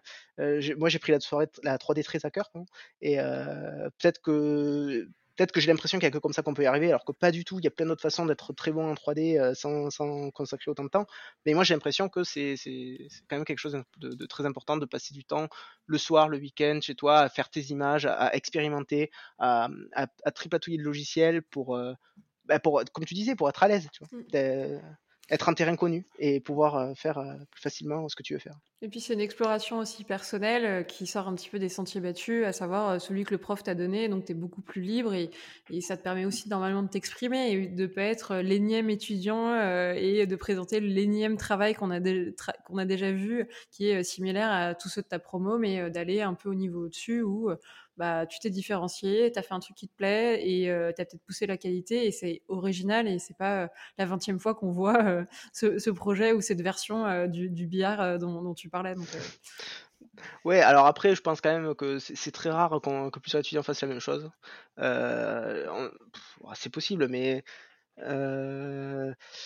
non, non, moi c'est plus technique. Enfin, encore une fois, je pense que c'est plus technique. En plus, c'est ça qui est ouf, c'est que la technique. Je parle vraiment techniquement parce qu'artistiquement, t'as pas besoin de 3D dans la vie pour être très fort euh, artistiquement. Et, euh, et justement, je pense que les, très bons euh, artistes 3D, ce sont les gens qui sont à la fois bons techniquement, qui ont passé du temps, mais qui à la fois se sont, enrichis en, regardant des films, des peintures, en faisant de la photo, en, peignant, en dessinant, tout ça. Et bon, bah, bien sûr, tu peux pas être un génie partout, arriver à tout faire. Donc je pense qu'il y a des gens qui, a, qui se concentrent sur la technique parce que justement ils, trouvent qu'un artistique ils sont moins bons, et au contraire des gens qui sont très artistiques, très artistes, et euh, du coup très vite la technique, ça, ça j'ai vu ça à l'école, il y a des gens qui qui, pas, qui pas du tout le côté technique de la 3D et qui étaient à fond dans l'artistique et qui pour eux euh, c'était vraiment euh, la 3D, oui, mais ça peut être autre chose. Moi ce que je veux dire c'est vraiment c'est, c'est, raconter ça et si c'est pas par la 3D c'est par autre chose. Et il y a des gens qui disent non, non moi ce que j'aime c'est la 3D, c'est vraiment le médium l'artistique, bon, euh, si, ça peut être joli ce que je fais, euh, tant mieux, mais avant tout, je veux faire de la 3D. Et donc après, il ben, faut arriver, il y a les deux. Ouais. À, contrebalancer et malgré tout à équilibrer. mais, je, mais je pense qu'on a, on a tous, pardon, parce que je repense à ta question, je pense qu'on a tous quand même notre façon de vouloir présenter une image et c'est pour ça qu'on fera jamais le même billard ou qu'on fera jamais le même exercice. même si on avait tous les mêmes bases techniques, on aurait quand même des façons. Bah, là, c'est marrant, mais j'avais une élève en Lisa tous les travaux, c'était des scènes un peu malaisantes. je déteste dire malaisant, mais maintenant je le dis tout le temps. Voilà. c'était, il y avait du sang sur les murs, il y avait, c'était des couleurs très ocre, très très. Et, tous ces exos, c'est-à-dire que je leur donnais un petit camion à Lego, c'était un camion de l'horreur. Je leur ai donné une salle, une salle de gamins. Il y avait des, traces de mains qui coulé sur les murs de sang et tout, avec une image d'horreur sur une télé. à chaque fois, je leur ai fait une une petite île avec un petit phare au milieu de l'air, de l'eau, pardon. Elle avait transformé l'eau en une sorte de d'eau de, sang. Enfin, voilà, euh, je dis pas qu'elle est dérangée, mais elle a, elle a, cet attrait pour l'horrifique et le, et le gore et le, et le dégueulasse qui fait que toutes ces images, c'est d'un sens. Et une autre, au contraire, qui était très dans le Tim Burton, dans les, dans, des couleurs très euh, contrastées et, euh, très euh, mélanger du violet avec du vert avec et, ça rendait vachement bien en fait elle arrivait à doser bien ça comme il faut et du coup pour le même exo j'avais à chaque fois des trucs mmh hyper différents j'étais content j'en avais un qui faisait à chaque fois des trucs très réalistes même quand je donnais un truc très artistique ça, il retombe je crois que ça a coupé. Il, il, re, il, retombait dans du réaliste, pardon. Super. on, va conclure ensemble l'épisode. Si ah, tu veux bien, vas-y. Euh, je crois que tu as préparé ta petite liste de qui euh, ça te ferait plaisir euh, d'entendre. Ah oui, et en plus, quand on est revenu à mon bureau, je l'ai là. ah oui, alors les gens que j'aimerais entendre, alors ben, j'en ai parlé à un moment donné, Quentin Marmier, qui, qui a bossé à ILM, qui bosse maintenant à Epic, qui, est, qui, est, vraiment une enfin vraiment un top du top. lui, si tu arrives à l'avoir, ça m'étonnerait pas que je sois pas le premier à te le recommander, mais, il est vraiment bien. Il y a le dev dont je te parlais, tu toujours pas interviewé de dev et je trouve c'est hyper important justement ce métier-là dans la 3D. C'est, on, travaille vraiment, on travaille avec des outils informatiques qui sont de plus en plus compliqués et, et, moi, en tout cas, ce que font, ce que font des devs ou des, mecs qui codent, j'ai l'impression que j'en serais jamais capable. Et, et du coup, il y a cette personne-là qui bosse à Brunch, qui est Alexis Prayez. vraiment, si tu arrives à la voir, je pense qu'il a des trucs passionnants à dire. Et j'ai pensé à deux autres personnes aussi. C'était Mehdi à la vie, qui a monté Pilule et Pigeons et puis plus tard Combo. Euh, qui a commencé comme graphiste et qui a très vite monté sa boîte. Et je me dis, ça peut être hyper intéressant d'avoir euh, sa vision. Alors en plus, tu verras, Mehdi, c'est tout un personnage. euh, oh, il fait, ça vaut le coup. C'est, humainement, c'est quelqu'un de, très, très, très bien, très chouette. Euh, je, te, je, je, te, recommande vraiment de l'avoir. Et il y a Axel Digua aussi, qui est quelqu'un vraiment très très bien, très bon animateur 2D et 3D. son approche en fait est très, bah, très artistique et en même temps il a ce sens de l'animation et de, de, la vie. Enfin, il arrive à vraiment. c'est un des, plus, des meilleurs animateurs que j'ai pu voir. Et pourtant, j'en ai vu quelques-uns animateurs. Alors, attention, les animateurs qui me connaissent, vous êtes tous très bons. Hein. je dis juste que lui, particulièrement, euh, bah, à chaque fois, il me met une claque. Et, et, et waouh, et que ce soit de la 2D, que ce soit de la 3D, que ce soit de la stop enfin, à chaque fois, il, il est. Voilà. C'est vraiment très très bien. Et j'aurais bien dit Valdo, mais tu l'as déjà interviewé. Donc, je suis là grâce à lui. Donc bon. Ça c'est fait, oui. L'ado, euh, on, s'est déjà vu. Euh, trop bien. C'est pour le coup, c'est des profils assez, euh, assez divers et, variés, donc ça apporterait un petit peu de diversité dans, dans, les différentes expériences et dans les différentes spécialités. Merci beaucoup. Et puis, comme on disait en off juste avant, c'est vrai que moi, ce que j'aime beaucoup dans ton podcast, c'est ce côté partage d'expérience et de comme, bah, comme on est le soir autour d'un verre et que chacun raconte ses anecdotes de, prod et que tu te rends, tu, as ta vision de, de, ton boulot et de ta vie et en fait, d'écouter d'autres gens parler, c'est, vraiment bien. Bah, quand j'écoutais Dorian et que je me disais, mais putain, il met des mots sur plein de trucs que, que je vis depuis 10 ans, c'est, c'est top et tout. Pat aussi, c'était super cool. Anne-Sophie, Phil, tout ça, tous les gens que j'ai écoutés, il y en a avec qui j'étais pas d'accord évidemment, mais même là, c'est hyper agréable et je trouve que ton, ton, ton, podcast, il est vraiment bien pour ça, ce côté partage d'expériences, de, de, vécu. De... moi, je me régale d'écouter mmh des, gens juste raconter un peu leur bout de vie et, et de me reconnaître des fois dedans et pas être d'accord d'autres fois. Et... voilà. C'est super gentil. Et puis tu fais un hommage à tous ceux qui sont aussi passés précédemment au micro. Oh, J'en ai oublié plein, attention. Ah oui, oui, t'en as oublié plein. Y a Sylvain, il y a... après, il y en a que j'ai pas écouté encore, donc euh, je suis désolé ceux que j'ai pas écouté. Non, non, et le but, c'est justement, comme tu le dis, euh, tous ces différents parcours et, de soulever des, discussions. Et, on a le droit de pas être d'accord et, justement d'écouter certains en disant euh, Je vois pas du tout les choses de, comme lui, mais c'est ce qui fait aussi la diversité de nos métiers et la diversité aussi de nos caractères et nos personnalités. il y a certains jobs qui ne correspondent pas du tout et d'autres beaucoup plus où on se retrouve du coup dans des parcours de vie plus chez certains que chez d'autres. Mais très contente et euh, merci beaucoup pour, euh, bah, pour ce compliment. Bah, merci à toi de m'avoir euh, permis de parler. J'aime parler, donc ça tombe très bien. Où est-ce qu'on te retrouve justement si on veut parler avec toi, Mathieu? Alors Facebook, c'est le plus simple. Je suis avec Valdo et d'autres personnes. On est admin d'une page qui s'appelle 3DCG News, où on essaye de faire un peu de veille, de partager alors il y, a un peu de tout, il y a des, gens qui ont des soucis qui cherchent des réponses, des gens, euh, bah, par exemple quand, quand je cherchais un piqueur pour la 3D, j'ai eu très vite des réponses. Donc c'est très cool, il y a des gens très réactifs. Des, fois il y a des débats un peu houleux, donc on essaie de calmer le jeu, mais c'est compliqué, mais on a quand même, je trouve qu'on a une très bonne euh, communauté.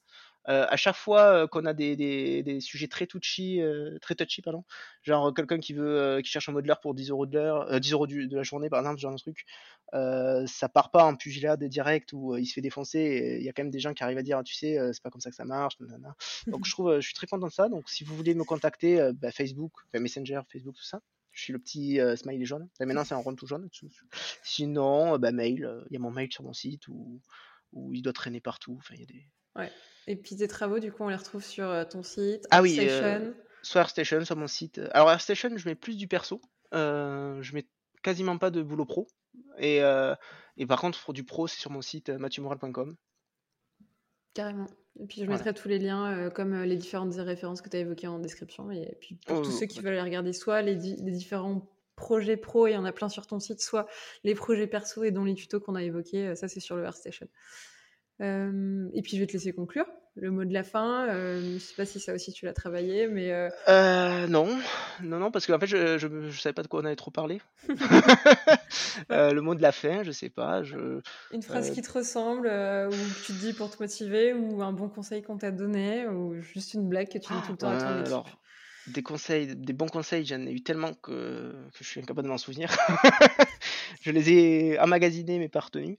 Euh, non, euh, une phrase que je dirais beaucoup, c'est quand même faut, faut aimer ce qu'on fait. Je pense que si je dis ça parce que je repense quand on parlait des étudiants, mais je pense que quand on n'aime pas la 3D et que vraiment on, on considère la 3D juste comme euh, euh, on est là mais on aimerait faire autre chose, je pense que c'est ça peut être compliqué. Je, me rends compte de plus en plus que les élèves qui n'aiment pas la 3D, euh, ils souffrent il faut pas hésiter des fois à changer. Hein. On parlait au début des films, les gens qui font que du film, essayer de la pub, et les gens qui font que de la pub, essayer le film, ou même essayer. Il y a tellement d'autres formes de 3D. Tu peux. Moi, j'ai un pote qui faisait des, qui bossait pour Airbus à un moment donné et qui faisait euh, plein de côté maquette et tout pour expliquer pendant les réunions Airbus et tout, et, c'était vachement bien. Il y en a qui sont dans le médical, il y en a qui sont. Euh, bon, il y a l'architecture évidemment qui est très connue, mais il y a tellement de monde de la 3D. Euh, si vraiment ce que vous faites en ce moment ça vous plaît pas, euh, il faut, on a de la chance justement d'être un métier assez jeune et euh, on, peut, on, peut, faire tellement de choses différentes qu'il faut pas hésiter. Mm -mm. Et euh, faut pas avoir peur en fait. Moi, moi j'ai très peur de changer et je pense que c'est une erreur et il faut pas avoir peur. Et, et voilà. Ouais, de, de, prendre la 3D, mais ensuite d'aller explorer toutes les voies dans, et tous les métiers dans lesquels ça peut s'exprimer si jamais on n'est pas à sa place ou qu'on sent qu'on s'éclate pas. Euh, bah, prendre ce risque de changer, mais euh, changer pour du mieux et pour se trouver un ça. peu plus quand on n'est pas bien quelque part, faut pas se dire mais ce sera peut-être pire ailleurs ou alors j'aurai pas assez d'argent et je vais mourir de faim et tout. Faut non non faut, faut se dire je m'en sortirai toujours. Là ça va pas. Euh, il faudrait peut-être que je réfléchisse à trouver une solution pour que ça aille mieux et, et voilà. Je dis ça parce que j'ai croisé dans ma vie des graphistes où vraiment la 3D ça leur plaisait pas et tu sentais que ils, ils faisaient ça parce que bah, ils en étaient là et bon bah autant continuer hein, maintenant qu'on en est là et tu te dis mais mec c'est ou meuf euh, c'est chaud quoi non, essaye d'aimer ce que tu fais, c'est le plus important. Mmh enfin, moi, ça, ça, ça fait dix ans que, que, je me lève le matin pour m'amuser, pas pour travailler. Donc, euh, même si c'est stressant, même si des fois c'est plus compliqué que d'autres fois, il n'y a jamais un matin où j'ai soufflé du nez en disant putain, faut que j'aille travailler, ça fait chier. Non, non, à chaque fois, j'ai. J'aimerais bien rester au lit, mais quand même, je suis motivé de. je me dis, je, je, vais faire la 3D, je fais quand même un truc que j'aime, c'est génial. Je pourrais, je pourrais tellement faire autre chose si j'avais raté euh, des bouts dans ma vie qui m'ont amené ici que bon. Voilà. Je sais pas si c'est pas vraiment c'est une phrase c'est une pensée de la fin plus que bon, mais... c'est une pensée de la fin mais euh, une pensée très optimiste ouais. pour, euh, pour, tous ceux qui auraient un doute et qui n'ont pas vraiment encore trouvé leur voie de, de, se bouger le cul certes mais se bouger le cul pour trouver euh, une, une voie qui vous correspond peut-être un peu plus où justement vous allez vous éclater et vraiment vous lever pour un truc qui vous plaît donc.